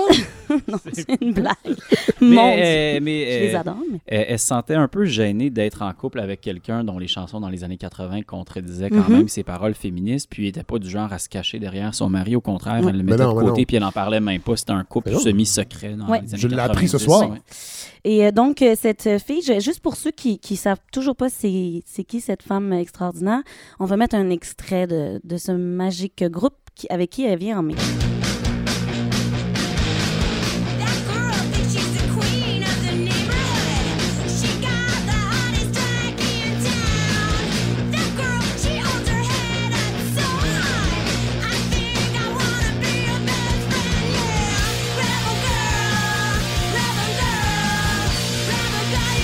C'est délicieux. Ben oui. C'est délicieux. Donc, euh, Bikini Kills, euh, qui, est, euh, qui fait partie de cette vague-là de, euh, du féminist punk qui, qui a commencé dans les années 90 euh, et de justement le mouvement Riot Girls, Oui. euh, qui a inspiré aussi le- les- les- les- l'espèce de mouvement militantiste euh, russe, Pussy Riot. Oui, oui. Je, je vous, je vous voyais. Non, Perdu, non, non, on j'étais là. Et euh, donc, euh, euh, Fair, le, festival Elite Fair, c'est la, la même mouvance. Exact. C'est aussi Lilith Fair était aussi beaucoup basé sur le, le mouvement euh, folk aussi ouais. plutôt. Donc, mais tu sais, Fiona Apple pour Oui. moi ou Sanel O'Connor, ça faisait Les partie sphères. comme de l'entre-deux de du punk et du folk. C'est des filles à l'énergie punk Oui. mais qui chantaient plutôt du folk. Oui. Et donc, euh, Liv Stromquist, c'est sûr que ça se dit pas comme ça à la maison. N'hésitez pas à nous écrire et euh, nous laisser un petit Ça se trouve, c'est peut-être Monique Gosselin. En fait, euh, Lucie. euh, Ce serait pas plus mal. Non, Ouais. ça serait correct. Lucie Saint-Romain. Euh, et donc, Lucie nous a fait, euh, nous a contact- concocté ces quatre euh, livres-là. L'origine du monde. Oui. Euh, donc, c'est basé sur l'obsession de, de l'homme à travers euh, l'histoire euh, sur le vagin et la vulve, Ben sur oui. cette espèce de, d'obsession de vouloir l'expliquer, le comprendre, le censurer de plein de manières. Et, Le voir aussi. Le voir pour des raisons très absurdes. Donc, le voir pour la science et beaucoup de, de, de culpabiliser et de hum, donner honte à cette, euh, ce- ce- cette chose qui est l'origine. euh, Je pense qu'il y a un clin d'œil, euh, en tout cas de la traduction pour euh, l'œuvre, euh, la peinture, ouais. le tableau l'origine du monde. Mais il y a quelque chose de super intéressant du début à la fin de ce livre-là, je crois que c'est un livre que j'ai goût de prescrire à, à tous, mais aussi beaucoup aux gens qui contractent le coronavirus Oui? parce qu'ils vont avoir du temps euh, pour être à la maison seuls et, et lire. Euh, donc, euh, S'ils sont chanceux. Oui. s'ils sont chanceux et qu'ils ne, perdent pas la vue, il y a sûrement quelqu'un quelque part qui a dit Ah, qu'on perdait la vue avec le coronavirus Ou la vie, tout court. ou la vie. et donc, euh, euh, on passe à travers. euh, c'est sûr qu'on parle de l'excision et de.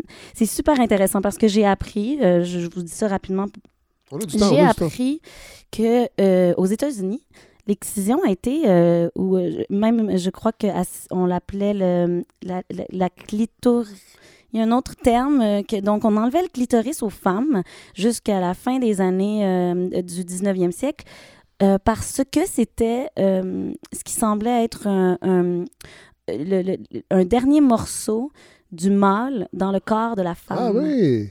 Mon Dieu. Et donc, c'était imposant pour l'homme de voir ou de, de, de, de pénétrer un corps euh, euh, non terminé Ouais, ouais, ouais. avec encore un morceau mâle qui était le clitoris. Donc, il fallait absolument l'enlever. Mais pour se sentir moins mal, ils ont décidé de faire la circoncision et donc d'enlever le prépuce qui, lui, est un morceau féminin restant de l'homme. Ah. Donc, je vous laisse c'est avec euh, ouais. ces belles images-là. Je pense qu'on pourrait donner un- une seconde de silence. Voilà. Alors, euh, elle parle beaucoup de voilà la culpabilité et la honte euh, por- euh, portée quand on parle de menstruation. Ce qui est quelque chose, je crois, qui existe encore à ce jour. Au Québec? Au Québec. Oui. C'est quand la dernière fois qu'on a vu une femme sortir son tampon naturellement pour aller le mettre aux toilettes dans un endroit public. Ça dans les médias ou dans la vie? dans la vie. Ouais. À part si on est dans un souper avec nos meilleurs amis, Ouais. c'est pas encore quelque chose de. euh, Il y a encore des femmes qui sont gênées d'aller payer leur tampon à la caisse quand c'est un homme. Euh, tu sais, on est Ouais. gêné de cette chose-là. Ouais. Dans certaines religions, c'est le moment où on est impur. Euh, c'est aussi euh, une Vous problématique. pas en train d'avoir un discours anti-religieux, j'espère, là? Non, je fais juste dire que dans l'histoire. Ah mon Dieu, ma balado. Vous avez le droit. Non, mais dans le sens que dans les religions, dans l'historique, il y a toujours cette Ben oui. chose-là. Mais oui. que cette femme est impure. Et il y a euh, aussi une différence entre la culpabilité et la honte. Puis elle parle beaucoup dans ce livre-là de la honte. Et je me suis rendu compte que même moi, j'ai des réflexes honteux par Ah rapport à certains trucs féminins et même des questionnements sur le Uber par rapport à ce qui peut arriver. Et, et surtout quand j'étais adolescente et je, je changeais euh, avec mes énormes seins que j'ai maintenant, qui dérangent constamment. Euh, il n'y a pas de caméra. que donc vous avez laissé à la maison ce soir, d'ailleurs. voilà. Donc, et, et- et c'est hyper intéressant. Je pense que c'est L'origine du monde est un livre que hommes et femmes doivent lire. Euh, parents, beaucoup les parents. Euh, J'allais dire ado, parce que je, je Ouais. l'ai fêté rapidement. Est-ce que vous diriez, à partir de quel âge? Je crois Pour que... faire œuvre utile, là? Pour, que, pour euh, faire un petit clin d'œil Si j'étais Émilie, Oui. Euh, je pense que c'est un livre que c'est euh, c'est difficile à J'ai un garçon de parce que- 15 ans Absolument. qu'on entend peut-être, il est dans la maison, il est en train de manger des pâtes Moi, je pense que si euh, on se sent prêt à pouvoir regarder Sex Education, Ah, ben il le regarde. euh, Bon. on peut lire du livre Stromquist. OK. Euh, c'est pas Euphoria. là. On n'est pas dans la, la- la violence, la drogue, dans les pas. Au contraire, on est dans la- l'enseignement, la, découverte. Et, et- et elle a une façon d'écrire qui est hyper euh, intelligente et elle fait passer l'ironie euh, d'une belle manière. Euh, Peut-être qu'il y a une certaine Gabrielle qui pourrait s'inspirer de l'exercice de style ici qu'on propose. Il y a une façon de dire les choses ironiquement et que s- on comprenne On comprend. on comprenne bien. Donc, l'origine du monde, je le, je le souhaite à, à tous, mais en fait, toute son œuvre. Oui. Et voilà, et je vous souhaite de, de lire aussi le- les sentiments du prince Charles, qui va vous euh, expliquer que les références de notre adolescence sont peut-être... euh, Finalement, toxiques. Big est pas cool. Euh, elle te le ramasse, Big, Ouais, mais je- euh, je- voilà. Je sens que je vais l'aimer. Prochaine prescription, Inès. Prochaine prescription, et c'est fou comment la vie est, est bien faite. Il n'y a pas de hasard. Il n'y a pas de hasard. J'avais une prescription pour Guy Nantel et je ne Ah! savais pas qu'on allait parler de Guy Nantel. C'est encore de la maudite té- té- littérature féministe. Donc, un livre euh, fait par le collectif Georgette Sand, euh, qui est un collectif français, euh, 21 autrices. Euh, le collectif écrit tout ensemble, mais ça a été quand même édité par deux femmes que j'ai découvert, qui, qui sont hyper inspirantes. Je peux pas passer à travers tout ce livre-là avec vous, mais je- on va mettre les références et, et c'est important. C'est un livre, en fait, qui nous fait découvrir euh, moult femmes qui ont été pionnières dans plein de choses qui ont été euh, finalement euh, euh, données à, à- à- à plusieurs à hommes, attribuées à des hommes. Et euh, mon Dieu, que c'est déprimant, mais en même temps, moi, je l'ai pris du côté maintenant, je sais. Et maintenant, je peux le dire et je peux en parler. Euh, donc, euh, et, et- et ce qui est inspirant dans ce livre-là, c'est qu'on se rend compte que les gens font des sacrifices pour leur passion et leurs idées. Et donc, certaines femmes ont arrêté de faire ce qu'elles faisaient avant pour se pencher complètement dans Ça leur peut être une bonne chose. passion. J'imagine que c'était des tâches répétitives et. euh, Oui, ou tu sais, euh, peu importe. euh, mais comme par exemple, si quelqu'un faisait euh, des spectacles Oui. et que finalement voulait devenir politicien, euh, politicienne, elle se plongeait complètement dans la politique. Est-ce que c'est votre prescription alors, pour apprendre le sacrifice, je propose Ni vu ni connu euh, du collectif euh, Georgette Sand et c'est Panthéon, Histoire, Mémoire, Où sont les femmes? Euh, plein de petites histoires, ça se lit vite, ça se laisse sur le chevet, dans la salle de bain, euh, peu importe. Et On je- sous-estime la, la qualité d'un panier de lecture de salle de bain qu'on peut se faire. Moi, euh, ça fait- ça fait des années que je fais ça. pour soi et pour les amis. Paul, vous avez l'air euh, dubitatif. Mais je devrais. Je devrais m'en faire un. Mais si on passe du temps, là, quand on, même. on passe vite à travers Internet quand on regarde son cellulaire. Ah, mais C'est- faut pas faire ça. Faut amener un livre. puis on peut y- J'ai j'ai dit salle de bain, c'est pas prendre son bain aussi. Là. Oui, oui, Moi, j'adore lire dans le bain. Et pour les gens qu'on invite à la maison et qui, euh, qui vont faire un petit pupi, euh, et qui finalement, euh, il y a des archis, y a, Oui. puis finalement, oh, ni vu ni connu, et on sort du pipi euh, nouveau. Moi, j'ai des magazines de voitures anciennes présentement dans la salle de bain. Si Donc, vous voulez lire sur la Peugeot euh, 1974, là, vous pouvez en faisant votre petit pipi. Prochaine prescription? Et je termine euh, en. euh, si je vous dis Barbara Rubin, Ça vous ne- ça vous dit, ça vous dit rien. hein? Je vais vous mettre un, un petit extrait. euh, je vais mettre un petit extrait. The new American cinema was overwhelmingly male. And suddenly you had this passionate young filmmaker And she thought that the act of filming something could change the world. She was friends with all these really established male artists Warhol, Ginsberg, Bob Dylan. But she was someone who energized these people. Barbara Rubin had an incredible ability to stir shit up. Donc, euh, Barbara Rubin. On entend des belles, des belles mélodies derrière. Oui, parce que c'est euh, l'époque de cette euh, de ce moment incroyable de musique. Ben oui. Euh, Paul, que- que- qu'en pensez-vous? J'ai adoré. Le, Vel- le Velvet Underground a tout On inventé, le. Et- langage du rock. Et Hmm. ce qui est fascinant, c'est que cette Barbara Rubin a fait découvrir à euh, ce fameux Warhol euh, ce groupe de Velvet Underground parce que ce Lou Reed était Oui. un ami à elle. Ah oui. Et c'est elle qui a réalisé le premier vidéoclip euh, euh, de, des Velvet Underground qui a été filmé dans le- le- l'endroit magique et toxique loft, de Warhol. oui, toxique, je pense. Le mot- le mot-clé, c'est toxique. Et donc, euh, cette femme a existé euh, dans les années 60-70. Elle est arrivée à 17 ans à New York.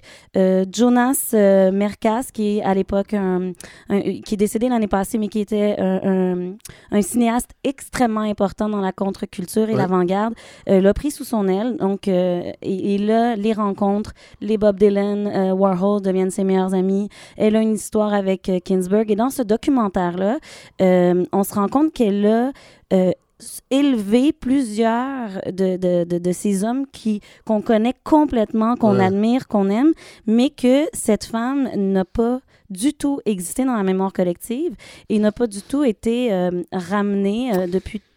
Est-ce que je peux faire mon- l'avocat du diable? Oui, allez-y. Est-ce que cette caractéristique-là est spécifiquement féminine? Parce que moi, ça me fait tout de suite penser à John Hammond. Je pas si vous êtes un amateur de jazz. euh, Bon, John Hammond qui a révélé plein de musiciens.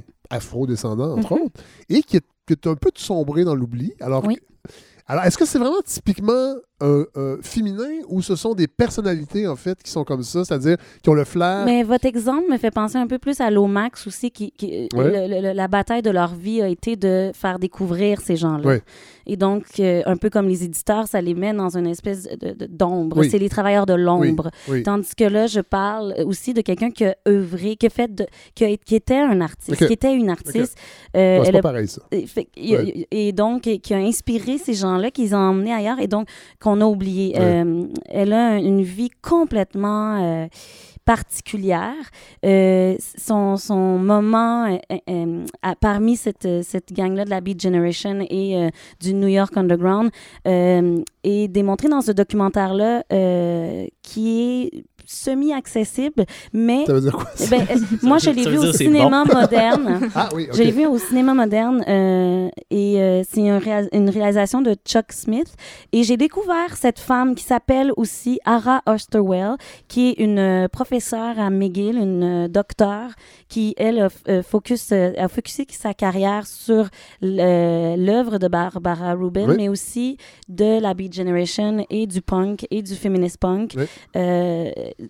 autant au cinéma que par rapport à la musique que- qu'au militantisme. Donc, euh, je, je... Le nom du documentaire? Barbara Rubin, Oui. The Exploding New York Underground Interview with Chuck Smith. OK. Et, euh, et on parle, on voit des gens incroyables, euh, que ce soit de Bob Dylan, mais aussi des femmes qui sont maintenant des journalistes extraordinaires. Et on parle beaucoup du, film Flaming Creatures, que moi je connaissais pas, qui était un espèce de court-métrage documentaire qui parlait des drag queens dans les années 60 Ah, ouais. qui a été censuré, mais partout, partout. Et euh, petite anecdote, dans un village en, Belgique qui s'appelle Knock-le-Zouz ou le Louz, et Barbara Rubin et euh, Warhol et Jonas Merkas sont allés au festival et sont rentrés dans une salle de projection pour un film que Warhol devait euh, Ouais. Et ils ont attaché le projectionniste, ont mis le film de Flaming Ah ouais. Creatures et ont drôle, ça. projeté ce court-métrage documentaire et ça a créé un scandale. Ah ouais. Et les gens du festival, de ce tout petit festival-là, ont été engloutis de journalistes à travers le monde parce que ça a créé un tollé. Et donc, euh, c'est des gens, Barbara Ru- Rubin faisait des actions comme ça. Euh, il faut s'en rappeler. Donc, Ah oui. euh, c'est Grâce à vous. Grâce à moi, mais non, mais surtout grâce à Ara que- qui est la femme, euh, la, la- professeure de McGill, que je, je lance comme ça, mais euh, j'aimerais prendre des cours avec vous et vous rencontrer. euh. il y avait un Q&A avec elle et elle était Mais- extraordinaire. Sûrement qu'elle nous écoute, Inès. Je termine avec un truc, puis on- on- oui. euh, vous me couperez euh, Non, si non, vous voulez, parce que ça, mais je pourrais dire que c'est de la censure, par contre, après. Non, non, c'est un choix. un choix ça. Je finis en parlant aussi d'un un spectacle qui se passe en ce moment jusqu'au 14 février euh, au théâtre du Katsu, Eclipse. Oui. C'est une mise en scène de Marie Brassard. Quatre actrices qui représentent encore une fois quatre femmes de la Beat Generation qui sont un peu passées dans l'oubli. Euh, je pense que c'est une pièce qui est extrêmement intéressante parce que moi, au-delà de tout, euh, mon amour artistique ou pas, euh, mes choix à moi en tant qu'artiste, je suis quand même sortie de cette pièce en me disant, mais qui sont ces femmes? Et maintenant, je les connais et j'ai fouillé et euh, je pense que c'est ça le, plus grand bravo que j'ai à dire à Marie Brassard, c'est d'avoir ramené ces femmes-là et que plusieurs personnes vont y avoir accès. On a un petit extrait euh, à vous envoyer. Où sont les héros qui sont des femmes, qui voyagent pour l'amour de leur âme, cachées et perdues, alors que les femmes de pierre étaient cachées dans l'ombre, femmes symboliques qui sont restées immobiles.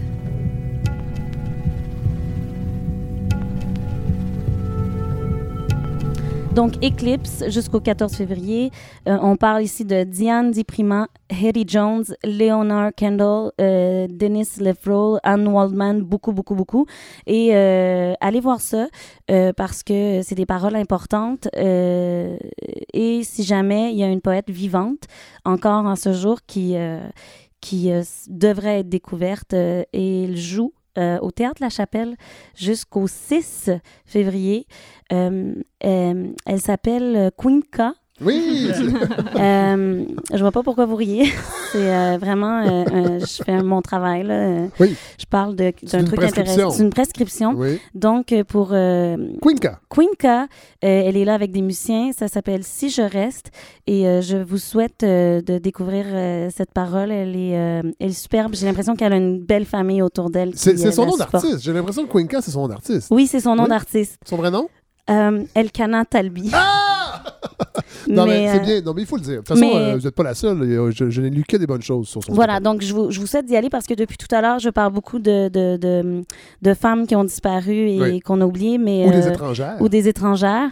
Et là, je parle de quelqu'un de euh, québécois de souche. De chez nous? De chez vous. Ben oui. Et, De chez vous, de chez de chez vous. Et donc... Ça, ça parle, ça, Inès. Vous n'avez pas pu dire de chez nous. Je trouve ça triste. Non, c'est mais de chez moi. c'est parce que je suis mélangée avec le vouvoiement. euh, je viens de la génération du tu et du moi. Ouais, ouais. Donc, euh, oui, c'est quelqu'un de chez moi. C'est euh, Quinca. euh, et euh, elle mérite d'être redécouverte ou, ou aimée pour la première fois.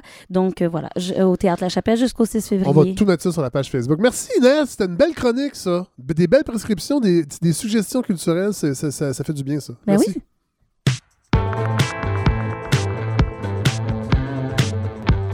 Bon, là, on a parlé beaucoup d'affaires de filles. Paul, on peut-tu parler du gros crise de rock? Ben oui.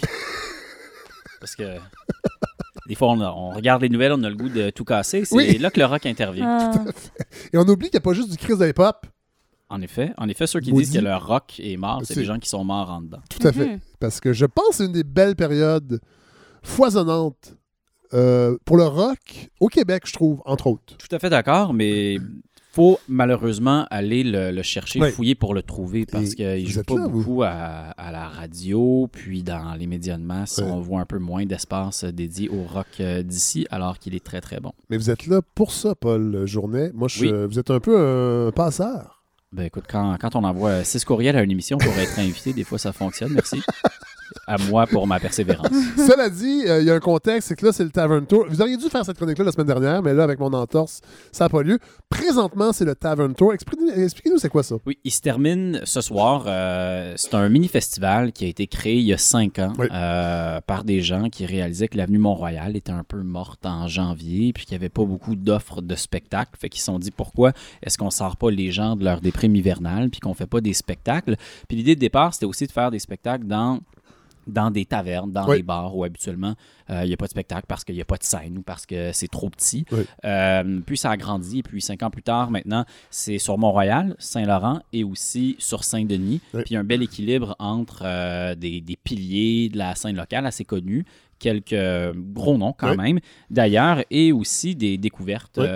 Euh, ce Ça a soir, été euh, initié par des gens qui avaient un bar aussi, qui étaient dans la musique, mais qui avaient le Saint-Sacrement. oui, exactement. Euh, Il y a Marilyn, Pierre Thibault. Marilyn et Pierre Thibault. Tout à fait. Et je leur ai parlé, mais vraiment, c'est c'est des gens, j'ai le goût de leur dire merci parce que euh, c'est un événement formidable, plein de découvertes. Les gens sont heureux. Ouais. Moi, le premier, quand on va là-bas, c'est des gens qui réussissent à faire de Montréal une ville le fun où il y a vraiment quelque chose qui se passe euh, culturellement. Euh, Il n'y a pas juste euh, les gros euh, spectacles avec de la rentabilité touristique puis ret- retombées économiques. Là, moi, les, les spectacles que j'aime, ils sont là, puis ça donne bien, ils sont pas chers, puis c'est juste euh, du monde agréable. Donc là, euh, ben, un exemple de gros nom, parce que tantôt. Ben, oui, c'est ça, euh, un juste résumé, de gros noms le- et de. ça, ça- ça se termine ce soir avec, entre autres, euh, les Breastfeeders, euh, bon, qui sont assez connus. Il y a eu À la Claire Ensemble, So Called, Joseph Edgar, Lil Andy, Fred Fortin, aussi Bon Enfant. Oui. Du gros nom d'ailleurs, ben, Toronto, les Sadies, aussi Deerhoof, euh, Thus House, c'est peut-être les noms les plus connus. Mais moi, j'ai envie de vous parler des noms moins connus. Entre autres, ce soir, un concert qui est aussi un lancement d'album au pub West Shefford. Donc, ça, samedi soir, c'est de Fudge. Euh, donc, si vous aimez le son des batteries euh, Pro Tools puis des guitares cristallines, c'est pas pour vous. Ah! Et Fred est en train de me montrer Le le, vinyle. vinyle. et de me faire Que j'ai eu à sentir l'avance. mal parce que je l'ai pas, moi. Non, parce que moi, je j'en ai parlé à cette année-là et regardez bien comment c'est joli. Euh, moi, j'aime beaucoup Fudge. J'ai découvert leur deuxième EP. Oui. euh, Qui s'appelait Matricide. oui. Le premier qui s'appelait Man avec un point d'exclamation. Et c'est Fudge avec deux U. Oui. Si vous euh, cherchez en ligne, le nouvel album s'appelle Fruit Dieu. Euh, donc, ça s'adresse aux gens de bon goût, hein, euh, vous et moi, et euh, tous les autres qui aimeront l'extrait, je pense qu'on peut entendre, qui s'appelle Enterré vivant.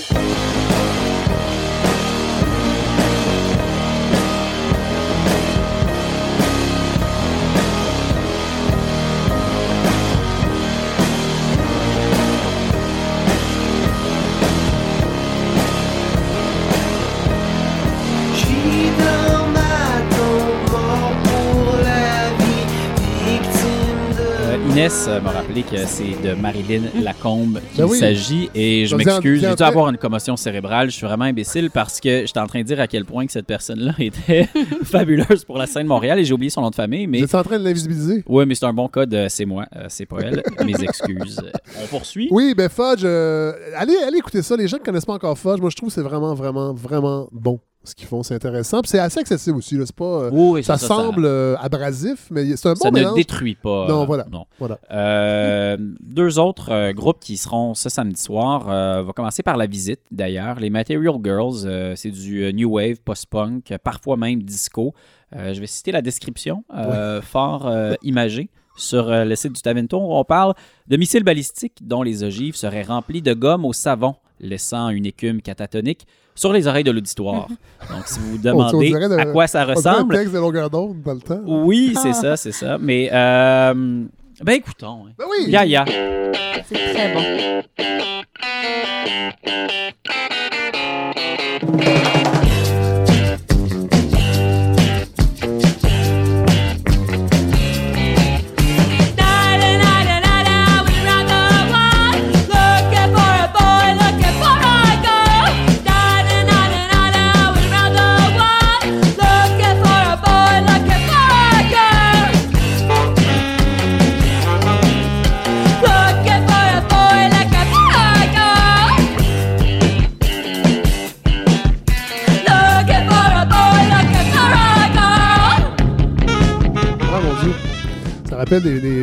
Des- certains groupes sur Discord, euh, Shudder to Think, entre autres, qui faisaient une espèce de post-punk avec du saxophone. Est-ce que ça vient de Montréal?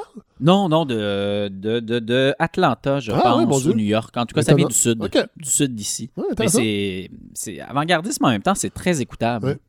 Très Le saxophone, le, le saxophone est revenu hein, à la mode. Ça et la flûte traversière. Et les, les concerts à, à deux drums aussi. Oui, c'est vrai ça. Oui. Étonnant. Toujours euh, recommandé pour les gens qui n'ont pas encore de problème auditif.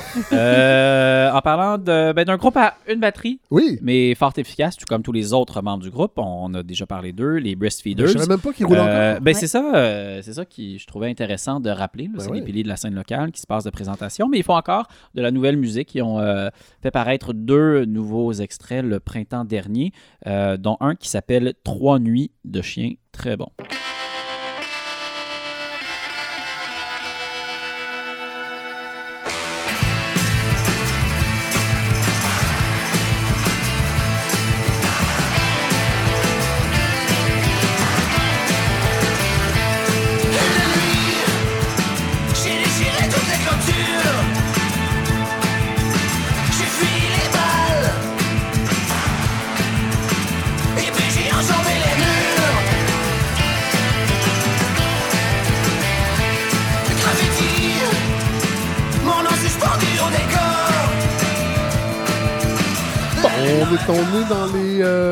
Le, même sillon?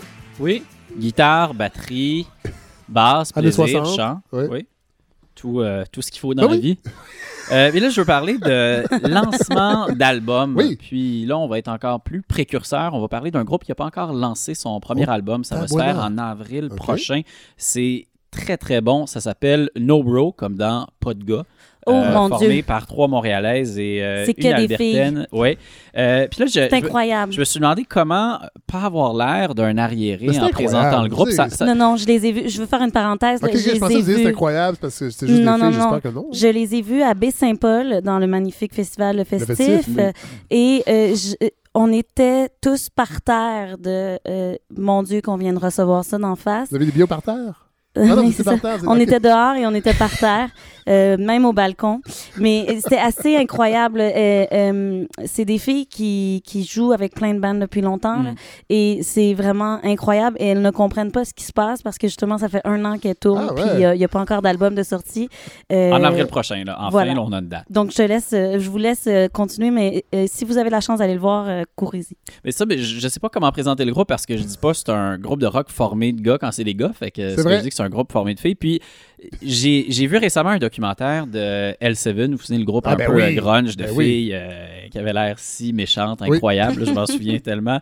Euh, puis euh, dans le la chanson documentaire. euh, Shitlist qui était dans Natural Born Oui, Killer. puis Pretend That You're Dead. Oui. euh, Et euh, tu vois un montage vraiment assassin dans le documentaire où c'est une succession de questions de- d'intervieweurs bien intentionnés, gentils, qui aiment la musique, puis qui dit quelque chose du genre, les questions, c'est ben, comment on se sent quand, quand on est une fille, mais que, ben, qu'on fait de la musique? Puis, puis là, tu dis, ben, est-ce que... Ça, c'est le gars du spin, genre?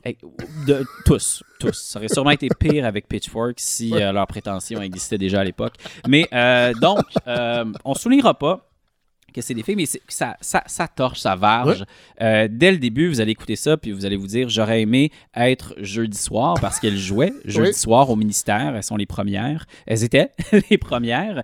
Euh, mais je pense qu'il y a pas mal de gens qui allaient au ministère seulement pour les entendre. Et sans plus tarder, Lala, vous allez voir.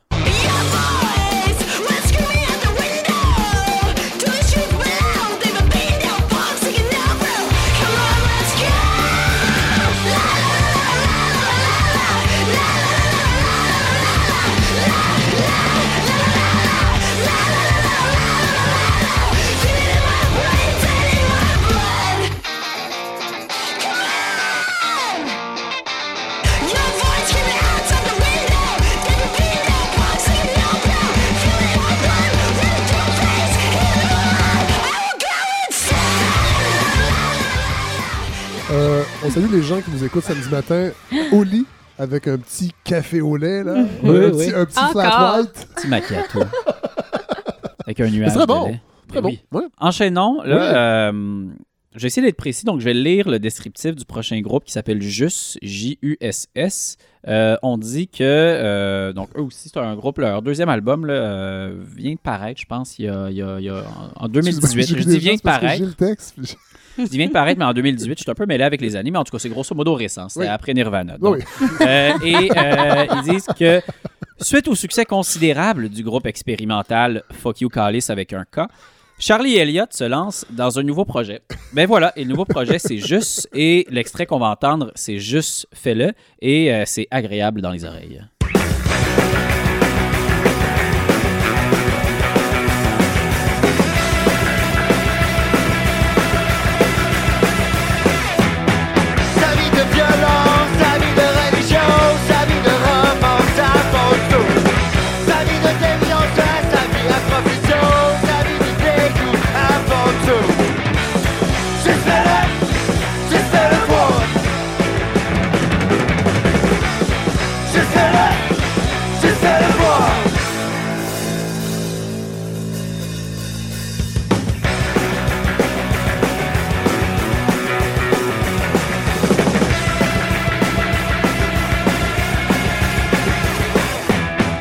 Retour à CISM, cette année référendaire, 1995.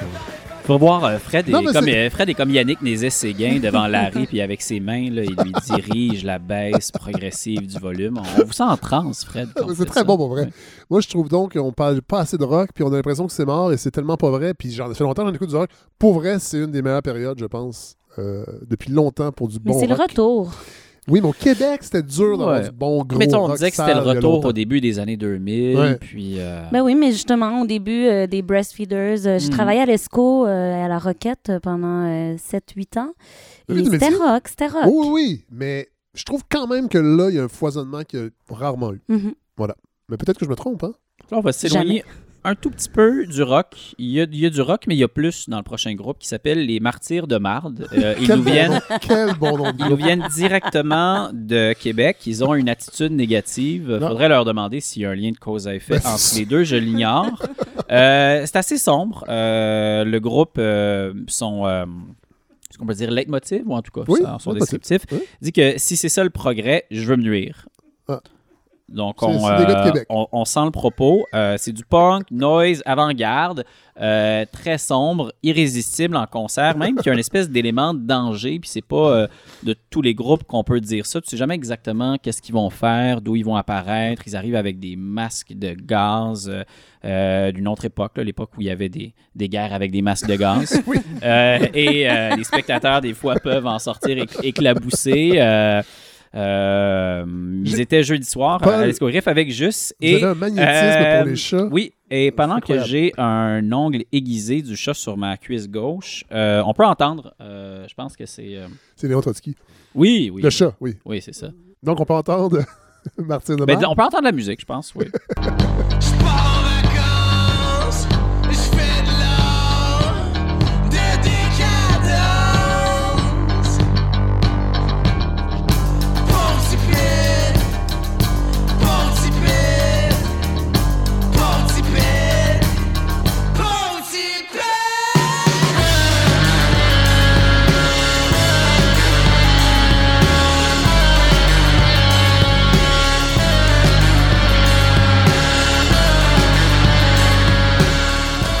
Très bon, ça. Idéal pour traverser le troisième lien.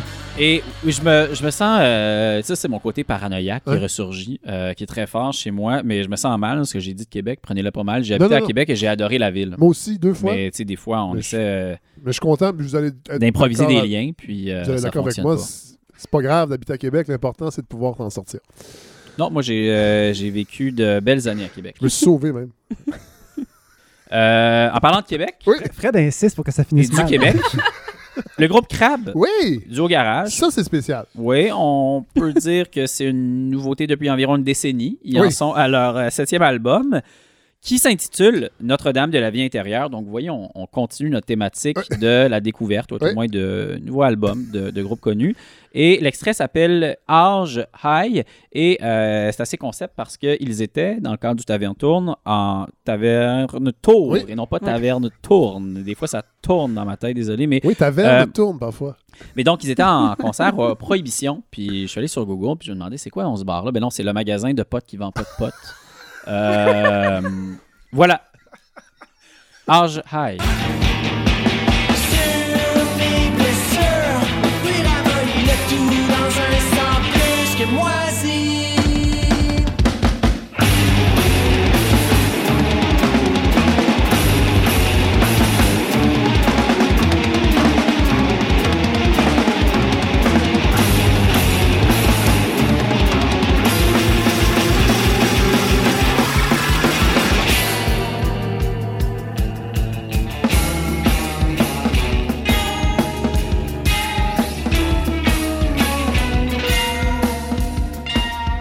C'est le genre de tune qui se fredonne bien dans un canot. Oui. Hein, En camp de vacances. Chante avec moi. Ou avec plus de paroles dans un karaoké. Euh, mais c'est intéressant, Crab. Et moi, je, euh, je, je les ai découverts il y, a, il y a un an et demi à peu près et je savais pas qu'il y avait autant d'albums. Mm. C'est quand même incroyable, ça. Oui, ils sont productifs. Oui, très productif. Euh, prochain groupe?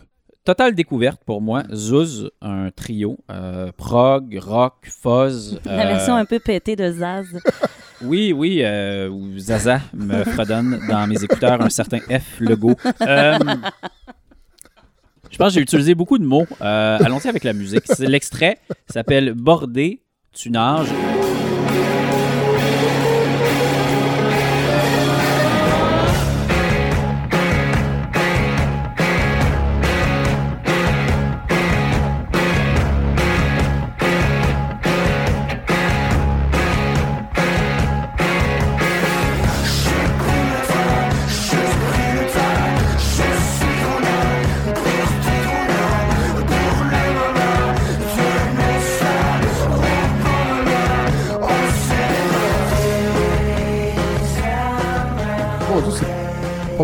Pop qu'on a entendu euh, depuis le début de chronique, euh, Paul? On va finir avec quelque chose de, de plus pop. Euh, C'est euh, Maggie Lennon. Euh, on est carrément dans la Dream Pop, Pop Oui. Rêveuse, Oui. en français. La pop ou la pop de, de, de chambre à coucher. Plus on, le, le rêve est dans le sens métaphorique ici Ok. quand on dit dream pop. Ok. ouais. Dans le C'est sens pas la bedroom pop. Dans le sens David Lynch dans un bar où tout se passe au ralenti Ah, puis il y a mon plein de Dieu. fumée. Oh, ok, Dream ça pop. part mal. Ok.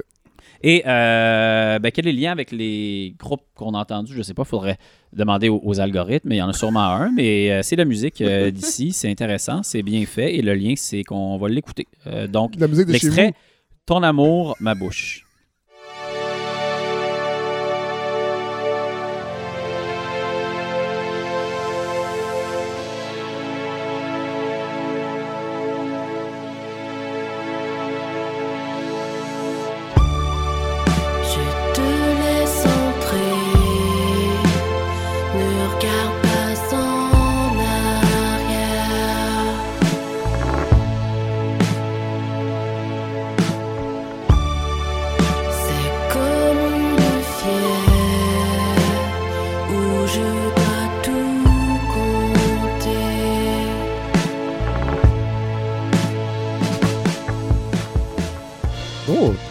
Très intéressant ça. Mhm. C'est Sneaker Pimp avec Air. Ouais. Il y a du petit Jimmy Hunt aussi un peu, on dirait. C'est toujours intéressant de la nouvelle musique pour faire la sexualité. Oui, oui. Pour nos Ah. playlists. Non, mais euh, on va donner nos playlists. Oui, c'est vrai. Ouais. Ou pour rêver à la sexualité. Aussi, aussi, c'est le pouvoir évocateur de la musique. Ouais, exact. Merci Paul Journet et vous allez revenir. Vous savez que les gens euh, pensaient euh, quand je disais ah Paul va, être- va revenir à la balado, vous allez parler de politique, mais non, vous allez parler de musique. Parce que j'ai tellement donné mon opinion partout qu'il ne me reste plus rien à dire. On le fait deux fois par semaine Exact, c'est ça. dans une autre station, puis c'est assez. Ouais. Merci Paul Journet. Whoopé!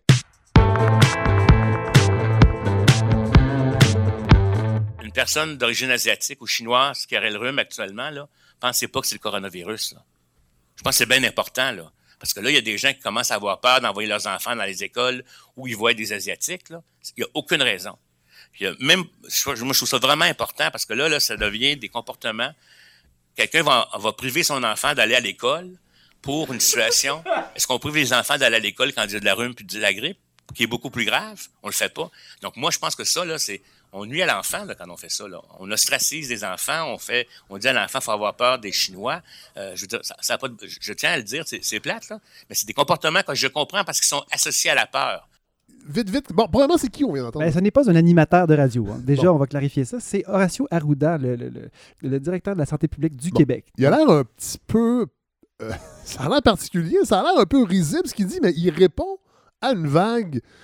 Ça m'étonne, les médias sociaux, mon Dieu, les gens. euh, à une vague de racisme, là. Les gens étaient comme, hey, là, les Chinois nous amènent ça, puis euh, faut pas aller à brossard, faut. Quand même, là. Donc, il est là pour, euh, finalement, il, il veut pas que ça dérape. Calmer le jeu. Mais il nous dit ça d'une drôle de façon. Oui. Alors, euh, j'aurais pu poursuivre en disant ce que j'ai entendu au CPE aujourd'hui, parce que vous, travaillez, vous savez que je travaille en CPE dans Oui. le reste de ma vie. Et j'ai entendu cette semaine le coronavirus est rendu à brossard. J'ai entendu ça. Et étant donné que je suis un gars de, de- de science, je suis allé voir vite, vite sur euh, mon cellulaire. Où est brossard? Est-ce que ça existe vraiment? Et vérification faite, c'était seulement la peur qui était rendue à brossard. C'est un peu ce qu'il dit, hein, M. Arruda. Euh, il y a une forte population asiatique dans ce coin-là. Il y a Oui. des gens qui venaient chercher leurs enfants dans les garderies parce que soudainement, ils avaient peur. Mais donc, ça vous donne une idée. le- le- cette personne-là le dit pour elle-même que le coronavirus était rendu à brossard, mais il y, a d'autres il y en a d'autres qui ont dû entendre ça en disant Oh mon Dieu, c'est rendu ici. Et là, c'est l'heure de faire le point, le point de Lorando sur le coronavirus de Wuhan. La question? Ah, je pensais qu'il y avait un petit jingle. Allons-nous mourir? Oui, moi aussi, Le j'étais prête. de. Il y a eu assez de musique aujourd'hui. Euh, excellent. D'ailleurs, Paul, je suis tellement content que vous soyez là pour faire cette chronique musique. Euh, vous m'avez euh, inspiré plusieurs nouvelles sélections dans mon, dans mon, mon téléphone. Merci. Donc, la question qu'on se pose tous, allons-nous mourir? Mhm. Ben oui. Et oui, voilà, c'est réglé. Non, ça c'est réglé. On va tous mourir. Ceci dit, j'avais Parce quand que- même... Si je peux faire une petite parenthèse, parce que la, la vie, Ouais. c'est une maladie incurable Ouais, oui. que nous avons C'est la seule qu'on sait. Sexuellement. Mhm. Mais donc, j'avais vraiment envie de parler du coronavirus parce que, juste parce que c'est partout dans les médias et je me suis dit, je vais en parler d'une façon un peu différente. Je vais essayer de faire des liens qui n'ont pas été faits encore. Euh, vous avez sûrement entendu parler euh, du nombre de cas, du nombre de malades, de à quel point c'est inquiétant. À quel point que les Chinois sont peut-être dangereux, en tout cas M. Arruda nous le rappelait. Euh, mais moi, ce qui m'a intéressé vraiment, c'est le parallèle. On n'arrête pas de parler de l'épisode du SRAS de 2003, et il y a bien des gens qui étaient pas mal jeunes en 2003, et on, on se dit, il est arrivé quelque chose en 2003, à Toronto particulièrement, j'avais envie d'en reparler.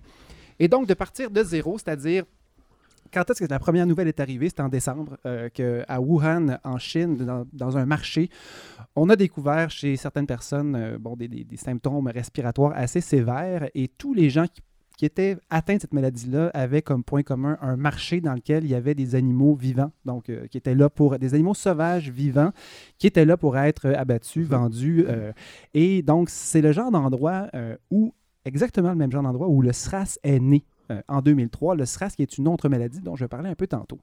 Mais donc, ça a l'air que ça prend un marché plein d'animaux un peu sales pour euh, qu'une ma- nouvelle maladie puisse apparaître.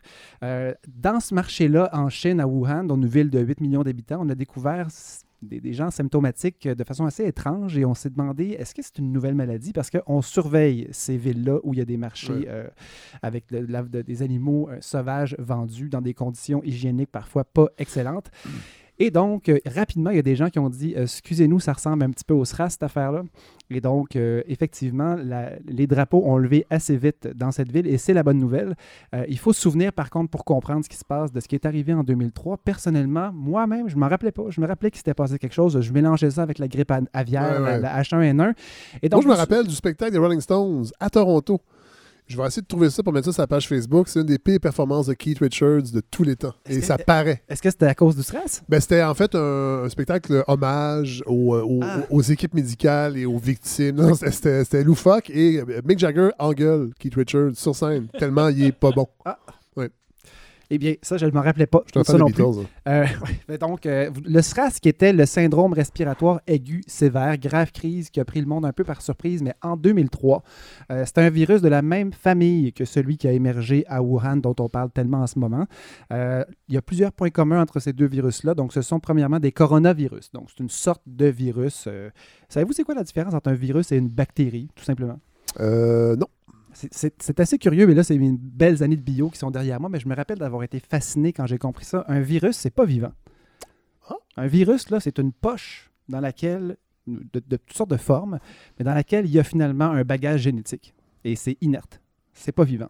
Et c'est seulement quand ça tombe sur une cellule, sur la bonne cellule, que ça, ça l'ensemence avec son propre code génétique. Ça utilise la machinerie de la cellule pour reproduire son propre code génétique et bon, finalement faire exploser la cellule, envoyer d'autres virus Message, complets.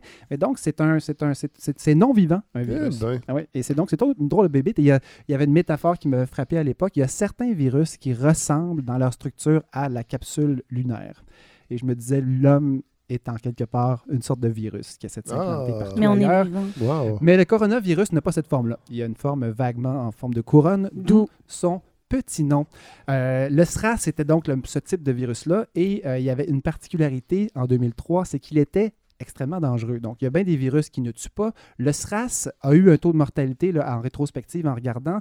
Il a tué une personne sur dix et parfois une personne sur six, tout dépendant de la population dans laquelle il tombait. Donc, c'est c'était pas des blagues. On ne parle pas d'une grippe, là. C'était un virus euh, violent.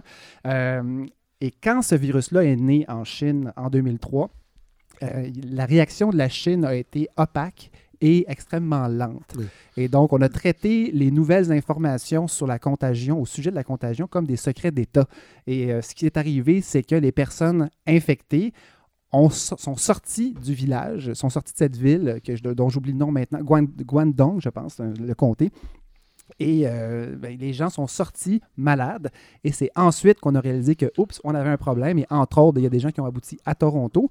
Et c'est une maladie, le SRAS, qui, avait la, qui a eu la particularité de.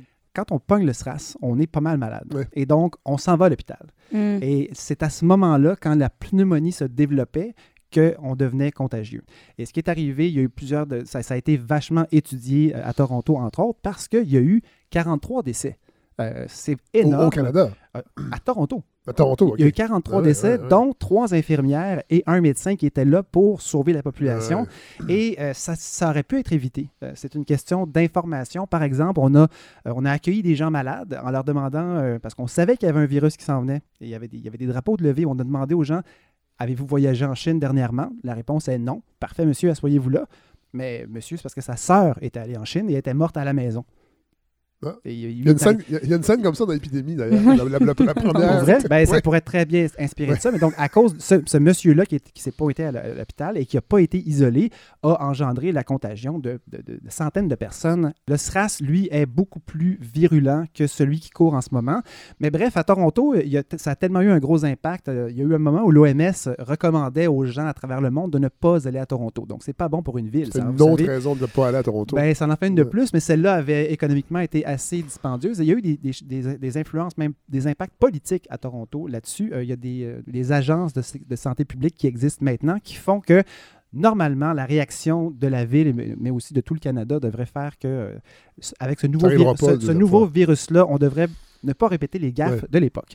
Mais si on retourne en Chine, donc, lors de la crise du SRAS, l'information qui aurait pu permettre de sauver bien du monde euh, ben, a été simplement euh, retenue et la réaction du gouvernement chinois, cette fois-ci, est complètement différente. Donc là, le même genre de chose est arrivé. As un virus qui a émergé dans une petite ville de 8 millions d'habitants, dans laquelle il y avait un marché tout croche, dans lequel on retrouvait pas mal trop d'animaux euh, malpropres. Oui. Et là, c'est intéressant parce qu'on se dit, à quel moment, parce que c'est ça l'histoire, les coronavirus, ce sont des virus qui sont très bien adaptés à certains types d'hôtes. Donc, à peu près chaque animal qui nage, qui court, euh, les chats, les chauves-souris, les humains, on a notre coronavirus. Ouais. Alors, les humains, vous en avez sans doute déjà attrapé un.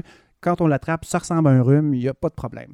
Le problème, c'est quand le virus passe d'une espèce, comme par exemple le chat qui est sur la table en ce moment, et dans une condition où il y aurait une proximité là, vraiment malsaine. hein. Avec, Valérie, présentement. ben, je trouve pas ça malsain, mais on est sur la limite là, en ce moment. Euh, mais par contre, dans les marchés, euh, les marchés dont on parle, ben, c'est que les conditions sont vraiment mauvaises. Ben oui. Et là, il y a toute une tartine de virus qui se promène et il suffit que le virus entre dans une personne et Si c'était un marché de légumineuses, ça n'arriverait pas. hein. Faut, Vous faut avez arrêter raison. de vendre la, de la viande. Vous avez raison, Fred. Vous avez bien raison. C'est un bon argument, ça. Bravo. Euh, mais ceci dit, ces virus-là, quand ils entrent par hasard dans un humain, ben, ça ne fonctionne pas. C'est des virus qui sont pas faits pour les humains. Avec un peu de chance, bon, ils vont le rendre un peu malade, mais pas assez pour qu'il soit contagieux. Et généralement, donc, il y a une première personne malade, puis ça s'arrête là. Il peut y en avoir une deuxième par un hasard Ouais. total, mais le virus ne se réplique pas suffisamment pour devenir vraiment Entre humains, contagieux ouais. entre humains, sauf s'il y a des mutations. Et c'est ce qui arrive, et c'est ce qui arrive à chaque fois. Et c'est pour ça qu'on surveille ces milieux-là et que quand un nouveau virus arrive, oh, il y a maintenant des drapeaux qui s'ouvrent, qui se lèvent, entre autres, à cause du SRAS. Donc, en Chine, cette fois-ci, ils ont été extrêmement rapides et ils sont allés identifier très rapidement le génome de ce nouveau virus-là parce qu'ils ont spoté le danger et ce génome-là, plutôt que de le garder pour eux, a été diffusé partout sur la Terre. Et il y a des laboratoires qui sont mis à travailler là-dessus très intensément et ils ont réussi non pas à faire un vaccin, mais à rapidement faire un test qui est capable de vraiment aller mesurer dans le corps des gens malades s'ils sont vraiment souffrants de ce virus-là. Et là, ça permet de beaucoup mieux contrôler partout dans le monde. Quand on dit 8000 cas, 9000 cas avérés, ben, ce sont des gens qui ont été testés. Et donc, on parle vraiment de gens malades. Euh, la, la Chine a pris des C'est pas une estimation. hein. non, c- ça reste une estimation parce que c'est un virus qui rend beaucoup moins malade que le SRAS. Et ça, c'est un. Ah, en même oui. temps, c'est une bonne chose, mais c'est un problème aussi. Pour le Parce qu'il y a beaucoup, beaucoup de monde qui est malade et on le sait pas. Mais c'est 14 jours de- d'incubation. Ça, ça, c'est la nouvelle qui est sortie aujourd'hui, vraiment jeudi. C'est, ce sont encore des spéculations parce qu'on on est dans- on, on travaille sur encore un nombre d'échantillons relativement petit. Mais la Chine, pour ne pas prendre de chance, a, a mis des moyens totalement euh, démesurés en place. Donc, ils ont bouclé des villes. Je parlais de la ville de, de Wuhan, 8 millions d'habitants bouclés. Mais il y a aussi la ville de Hubei, qui est 60 millions, qui est également bouclée. Il y a pratiquement seulement les véhicules d'urgence qui se promènent. Une Coupe du monde de ski annulée. Le, nouvel an, le congé du Nouvel An prolongé. Alors, ceux qui ont trouvé qu'on avait été intense avec l'Halloween, la retardée de 24 heures à Montréal, attachez votre sucre. On a reporté la saison de football. Les gens sont masqués aussi. Et oui, c'est vrai, et c'est pas efficace. Il y a des Québécois qui sont là parce qu'il y a un show du Cirque du Soleil euh, à Wuhan, justement, qui, qui sont en Ils quarantaine. sont sans doute coincés là-bas. Mhm. Oui, et, mais la bonne nouvelle, c'est que les chances qu'ils qu'ils tombent très, très malades restent faibles. Euh, parce qu'il y a deux questions qu'on se pose. Si vous voulez suivre ce dossier-là puis essayer de comprendre, il y a deux grandes questions. Puis là, vous avez nommé un indice déjà. C'est quel est le taux de transmission de la maladie et son taux de mortalité? Mhm. Alors là, on tombe dans le technique. Alors évidemment, moi, ça m'intéresse Ben beaucoup. oui. Euh, le taux de reproduction de base d'une maladie, c'est en fait le nombre de personnes qu'une personne malade va infecter à son tour. Donc, en moyenne, si une personne n'infecte qu'une autre personne et ensuite guérit, ben, le virus ne se propage pas vraiment, le nombre de malades n'augmente pas et on aurait un nombre de reproduction de base de 1. Quand on a une maladie comme la rougeole extrêmement contagieuse, on parle d'un nombre de reproduction de base de 12. Dans ce Donc, cas-là, donc, une personne peut contaminer 12. en moyenne? En moyenne, oui. 12 personnes, en moyenne, ok. 12 personnes. Donc, on voit, on voit la différence. là, oui. entre, et euh, la grippe saisonnière, qui est quand même, tu sais, on, on considère que c'est plutôt contagieux quand ça tombe dans une famille, dans un bon party de famille, euh, surtout chez les Legos, ça circule beaucoup. Et euh, on parle d'un taux de reproduction de base, là, en tout cas pas chez les Legos, mais ailleurs, de 1,3. Oui. Donc, c'est pas beaucoup Ah, plus que non. 1, mais c'est Ben non. suffisant pour que la grippe circule. Dans le cas de la rougeole, je le répète, c'est 12. Dans le cas de notre nouveau virus, donc le coronavirus de Oui. Wuhan, euh, ça serait autour de 2,2. Donc, chaque personne pourrait, s'il n'y a rien de particulier qui est mis en place, infecter 2,2 personnes. Ça peut sembler beaucoup. C'est un peu moins que, c'est un peu plus, pardon, que le SRAS. OK. Donc, plus contagieux, Par contre, l'autre intérêt, c'est le taux de mortalité. Donc, combien de personnes vont finalement mourir sur le nombre total infecté?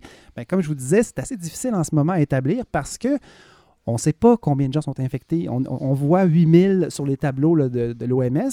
En ce moment, aujourd'hui, jeudi le 30 janvier, juste pour que les gens puissent nous suivre. En fait, peut-être que les gens nous écoutent en ce moment d'une grotte et sont les seuls survivants de cette pandémie mondiale. Le 8 février. Ou encore, on est le 8 février et ils se rendent compte que la, la crise est terminée. Peut-être. On, on pourra voir. Mais donc, euh, le taux de mortalité de cette maladie reste euh, difficile à établir parce qu'on ne sait pas combien de gens sont véritablement malades. Et donc, Mais, mais- mais admettons- là, il n'y a aucun taux d'établi par rapport à, euh, ben, aux- j'ai- à ceux qui sont qui il serait, il serait plus bas que le SRAS. Donc, c'est ce qu'on dit. Et euh, donc, euh, ben, ce serait une bonne nouvelle. Mais ce que je lis depuis le début, c'est qu'on se dirige vers une maladie donc beaucoup plus contagieuse, qui serait beaucoup plus contagieuse, mais moins mortelle. Mais ça peut être un piège parce que dans le fond, cette maladie-là va être plus difficile à contrôler puisqu'il y a plein de monde asymptomatique qui vont se promener. Et si on tombe dans des populations soudainement plus sensibles à cause de leur niveau de vie ou à cause de, je sais pas, le niveau d'hygiène de, de chaque endroit, dans certains milieux, le fait que ce soit beaucoup plus contagieux mais moins mortel fait que le virus pourrait finalement tuer plus de monde. Ouais. Et euh, c'est la grande inquiétude qu'il y a en ce moment. Et ça, c'est sans compter la potentielle, mais là, il ne faut pas se faire peur, là, mais mutation. Allez-y, vous êtes il bien peut, parti. il peut toujours. Mais moi, ça me fait. Moi, je parle de ça et ça me fait pas peur. C'est, Ouais. la grippe au Canada euh, fait autour de 12 000 morts par année. C'est beaucoup, là. Ça paraît pas. Mais euh, moi, ma question, c'est est-ce qu'il y a un remède? Euh, ben, un- les antiviraux, là, c'est tout. une- Parce que ça, c'est pas un, anti- un antibiotique ne fonctionne pas contre un virus. Parce Mhm. qu'un antibiotique, ça élimine la vie et un Ouais. virus, c'est pas vivant. Mhm. Et donc, euh, c'est les antiviraux qui sont efficaces. Et les antiviraux, c'est un, c'est, un univers qui est relativement récent. On en entend parler, par exemple, pour l'Ebola. Mais dans le cas du SRAS, il y avait des antiviraux qui avaient été mis de l'avant, mais généralement, quand l'épidémie tombe, ben, tout- toutes les recherches pour les antiviraux tombent également. Et donc, euh, ce qui va arriver, c'est qu'on on va investir plutôt dans euh, finalement les soins à ces personnes-là, puis aux mesures de contrôle, mais un, Et les problèmes érectiles. Peut-être. Il y a peut-être plus d'argent à faire là. c'est un problème qui reste, ça, par Ben. Oui, contre. Qui, c'est- euh, on s'en récurrent. dé- On s'en- on C'est s'en débarrasse pas. Il paraît. Euh, donc, j'avais un extrait, par contre, à vous faire entendre parce qu'aujourd'hui, donc jeudi, il y a une grosse nouvelle qui est tombée. L'OMS a annoncé finalement qu'elle déclare qu'on est face finalement à une urgence de santé publique de portée internationale. Voici comment ça sonne en anglais. We don't know what sort of damage this virus could do if it were to spread in a country with a weaker health system. We must act now to help countries prepare for that possibility. For all of these reasons, I'm declaring a public health emergency of international concern over the global outbreak of novel coronavirus. Ça, c'était jeudi. Jeudi, oui. OK. Donc, grosse nouvelle, ça faisait longtemps qu'on l'attendait. Ça, ça rend possible le plus d'investissements par les, les différents pays. Mais ce que ça va faire aussi, c'est que ça va faire monter un peu le niveau de stress un peu partout. Euh, la Russie annonçait qu'ils fermaient leurs frontières avec la Chine. Euh, ça, va, ça, va, ça va nuire à, à beaucoup d'aspects, entre autres à l'économie. Euh, ça va Sauf pour les gens qui font des masques. Sauf les gens qui vendent des masques, effectivement, les plus futés d'entre nous. Qui sont les mêmes qui font des cons orange. C'est le même conglomérat. Est-ce que c'est vrai? Non. Ah là là. Ah, ça aurait été extraordinaire, ça j'aurais trouvé ça extraordinaire. Ouais, ça, ça m'aurait, ça m'aurait fait réagir beaucoup. Mais je reste calme. Mais donc, euh, l'économie va être impactée, c'est certain. Et comme disait euh, le directeur de l'OMS, dont je ne peux pas dire le nom sans me fouler la langue, c'est impossible. euh, c'est- si un virus comme ça tombe dans une zone où effectivement il y a plus de gens affaiblis, euh, on- n'a pas idée de ce que ça pourrait donner. Ouais. Mais je suis comme pas très inquiet pour notre population ici au Canada, d'autant plus qu'on a vécu le SRAS et qu'on est tous sur les nerfs déjà. Alors donc, moi, si j'ai bien fait mon travail, vous êtes équipés maintenant, pas pour survivre, malheureusement. Oui, mais- on peut, ouais, on peut mais pas. euh, non, vous ne pourrez pas survivre, mais peut-être que vous allez mieux comprendre ce qui s'en vient. Donc, ce virus-là, sans doute qu'il ne pourra pas être contenu, mais ce que la Chine a fait depuis le début a été salué par l'Organisation mondiale de la santé. Je me demande même s'il n'y a pas un peu de PR de la Chine qui est en train de nous convaincre qu'ils sont euh, non seulement capables de réagir comme un bon régime totalitaire et faire ce qu'ils veulent exactement, Ouais. mais en même temps euh, être transparent et sauver, sauver la Terre, sauver, sauver la Terre d'un virus qui pourrait faire des milliers de morts. Euh, c'est c'est un peu contradictoire, c'est intéressant, mais moi, ce, qui, ce, qui- ce que je veux vraiment voir, c'est à quel point on va... euh, si jamais ce virus-là tombe dans un endroit plus fragile, qu'est-ce qui pourrait arriver? C'est à suivre. Allez vous laver les mains. Godefroy Laurando, merci énormément. Ah, Inès, C'est vous avez quelque chose à Mais rajouter? en fait, euh, il faut dire que euh, pour l'instant, mettons, euh, moi qui est hypochondriaque, je me lave les mains. Oui, mais ça, il faut jamais arrêter. Ce qui n'était pas Mais- le cas avant. Non, ben non. Voyons. Merci. Merci Inès. Merci Inès parce que euh, on a trouvé peut-être votre, euh, votre véhicule là, avec ses prescriptions. Mais euh, faire des culturelles. Moi, j'ai- prescriptions. J'ai adoré ça, vraiment. Et on parle de, de, de- de- de virus. Ben, les prescriptions, c'est quand même important. La culture, un la culture, ça un antiviral. Mhm. Voilà. Merci Godefroy Laurando, toujours euh, très pertinent. Et là, on a appris des choses. Est-ce que ça vous fait peur? Non. Ah, pour vrai? Moi, je suis dans Un le, peu. je suis dans le moment présent. Moi, j'ai juste peur de souffrir. Fait qu'il faut juste m'expliquer comment ne pas souffrir. Ça va être moins pire que la grippe. C'est la, Parfait. code- la codéine est excellente. Paul de la journée, merci euh, de ces prescriptions aussi, on peut dire, de rock. On va mettre évidemment, vous allez nous les envoyer par, vous allez me les envoyer par courriel. Oui. Et on va tout mettre ça sur euh, la page Facebook pour que les gens se garochent euh, pour aller acheter les albums euh, ou à tout le moins les écouter sur les plateformes avec des abonnements mensuels. Valérie Lefebvre-Fauché, merci de nous parler de Procès verbal, un livre que j'ai adoré, que je vous suggère de lire, Jean à la maison. Merci Avide. beaucoup de Ah, m'avoir invité. Vraiment, c'est très intéressant. Et euh, merci à Larry à la réalisation. Euh, toujours un travail extraordinaire. La semaine prochaine, on enregistre mercredi soir au Bain Mathieu. Soirée de réflexion. En fait, c'est sur l'indépendance. Le Oui Québec, les organisations unies pour l'indépendance, m'avaient demandé avant Noël d'aller euh, être panéliste pour un- un- une réflexion sur l'indépendance. Puis j'ai je- viré ça en épisode. Alors, il y aura euh, José Boileau, euh, Manal Drissi, Émile Bilodeau, euh, vous-même, Paul Journet? Oui, j'ai appris ça tantôt par courriel que non, invité. Je Donc, t'en ai parlé avant Noël. Alors, ça sera devant public au Bain Mathieu et ça sera disponible samedi prochain. Donc, épisode un peu euh, hors série spécial, mais je pense qu'il va être intéressant. Les, Ça- les gens qui veulent y aller, Fred, font comment? ils vont sur la page Facebook parce que là, j'ai pas l'information. Et on peut euh, avoir des billets. Moi, je- je- j'y allais. Mais de toute façon, je pense qu'on l'a déjà publié la semaine dernière. On va le refaire d'ici à mercredi prochain. Ça va être disponible évidemment sur toutes les plateformes le 8 février prochain. Pour les gens qui veulent écouter les autres épisodes, euh, fredsavard.com, tout est là euh, pour aussi partager le projet pour que les gens qui veulent que leurs amis écoutent la balado, tout est là-dessus. Et il y a même un bel onglet pour donner, pour participer. Les gens le font de plus en plus. On peut le faire un don unique ou don mensuel pour que ce projet-là perdure. Il va y avoir une autre campagne, évidemment, l'année prochaine, mais euh, il y a des gens qui euh, n'étaient pas prêts à le faire pendant la campagne euh, de, la ruche, la campagne de socio-financement, et là, on peut le faire en tout temps. Donc voilà, merci à Communauto, évidemment, qui vont nous voyager pour les sorties qui s'en viennent. Euh, entre autres, on va aller à Gaspésie, j'en ai parlé déjà, mais c'est en train de se finaliser. C'est long, mais on va tout euh, mettre ça sur la page Facebook euh, quand ça sera prêt. Et merci à ce concept qui nous a permis de nous équiper et de faire que cette balado sonne bien, je pense. Oui, Larry est là, évidemment, mais ça prend des bons outils, hein. Le charpentier ne suffit pas. Donc, merci d'être à l'écoute, merci de nous écrire, merci d'animer la page Facebook et on se retrouve la semaine prochaine.